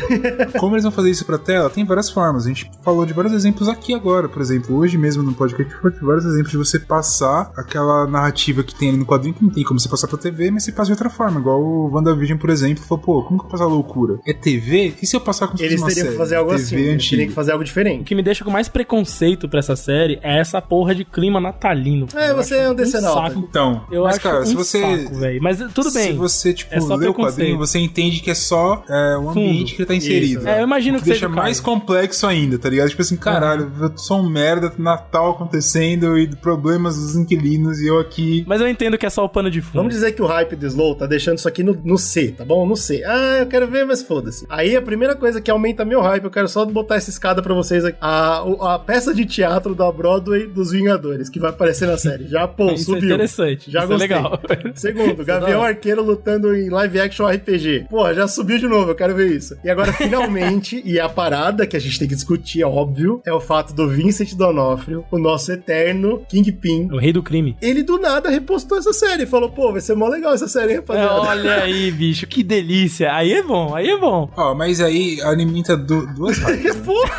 Uma e Porque outra no- em cima, uma- um sanduíche. É, porque no filme do, do Homem-Aranha, que a gente não viu ainda, que não saiu, obviamente, é, eles estão falando que tem uma cena que vai ter o Demolidor lá, o Demolidor da Netflix. Exato. Não é tipo. Reza a lenda, Ah, eles podem ninguém colocar sabe. um outro Demolidor. Podem, obviamente. Mas reza a lenda que terá o Demolidor da Netflix com que você bate o martelo falando, pô, isso aqui tá no nosso universo mesmo. Não foi algo feito por outra empresa, tá ligado? O que é bom porque é a única série boa que a Netflix fez de fato, né? Então tudo bem, não tem problema. E o Kingpin é foda pra caralho. Exato. É, justo. E se ele aparecer nessa série, bateu duas Porra, vezes. Porra, Você tá que louco, vilão maravilhoso. é o mesmo universo mesmo, tá ligado? E eu acho que seria um É, acerto. pronto, É, Isso aqui é uma boa discussão. Seria É. um acerto ou não? Sim, Sim, total, total. Eu não Tanto é que, tipo, isso. reza a lenda e os, os boatos né, que rolam de que tá se preparando uma nova série do Demolidor pra Disney Plus com o Charlie Cox e que seria um soft reboot. Ah, não. É. Porque assim, Não é porque necessário, assim, não é eles não necessário. querem abrir aquele universo Netflix pra dentro. Não, não isso é querem. bom. Isso é bom. O problema pra mim é o soft, Aham. entendeu? Não, soft que eu digo é que eles não iam dar um reboot do zero, tá ligado? Aquele passado dele vai contar. Só que aquele universo dele vai ficar, entendeu? Tipo. Porque, mano, quem lembra da terceira temporada, quando ele pega a cabeça do, do, do Kingpin e ele tem a oportunidade de matar e ele para porque ele é o Demolidor Ele e grita. pra mim Nossa, ele grita. é uma das ódio. melhores cenas Sim. já Porra, feitas essa na cena Marvel. é foda. Mano, se eles cortarem isso, eu vou ficar muito chateado. A melhor cena feita na Marvel é o Justiceiro indo no, Pô, no cemitério lá do filho E dele. chorando. O que estou fazendo? E chorando. Nossa, Essa é a melhor cena. Essa série é muito Mas boa. essa é boa muito também, essa aí também é e boa. aí, finalmente, pra terminar o cast, pra terminar a especulação, Homem-Aranha sem caminho pra casa, sem volta pra casa. Não sei, não sei como é português. Então, cara. Eu acho que o foda é que, tipo, tanto essa série tá muito boa quanto esse. O, o problema do filme pra mim é o seguinte: eu sou. Talvez daqui eu seja o maior fã de Homem-Aranha entre nós três. E eu gosto muito mesmo. Pra caralho, pra mim é o melhor herói que tem mesmo, e foda-se. Acho ruim pegar eu de porrada e foda-se. Mas assim, Homem-Aranha é muito bom, tá ligado? Eu acho que ele é um personagem muito bom. No sentido, por exemplo, eu gosto muito de Superman também na DC. Mas eu acho que o Homem-Aranha ele é um personagem muito melhor no sentido de ser mais próximo do público. Você consegue contar melhores histórias com ele. ele tem um potencial maior, tá ligado? É esse que é o ponto. Tipo, o primeiro filme que, que. Primeiro que eu gosto muito mais dos filmes antigos, né?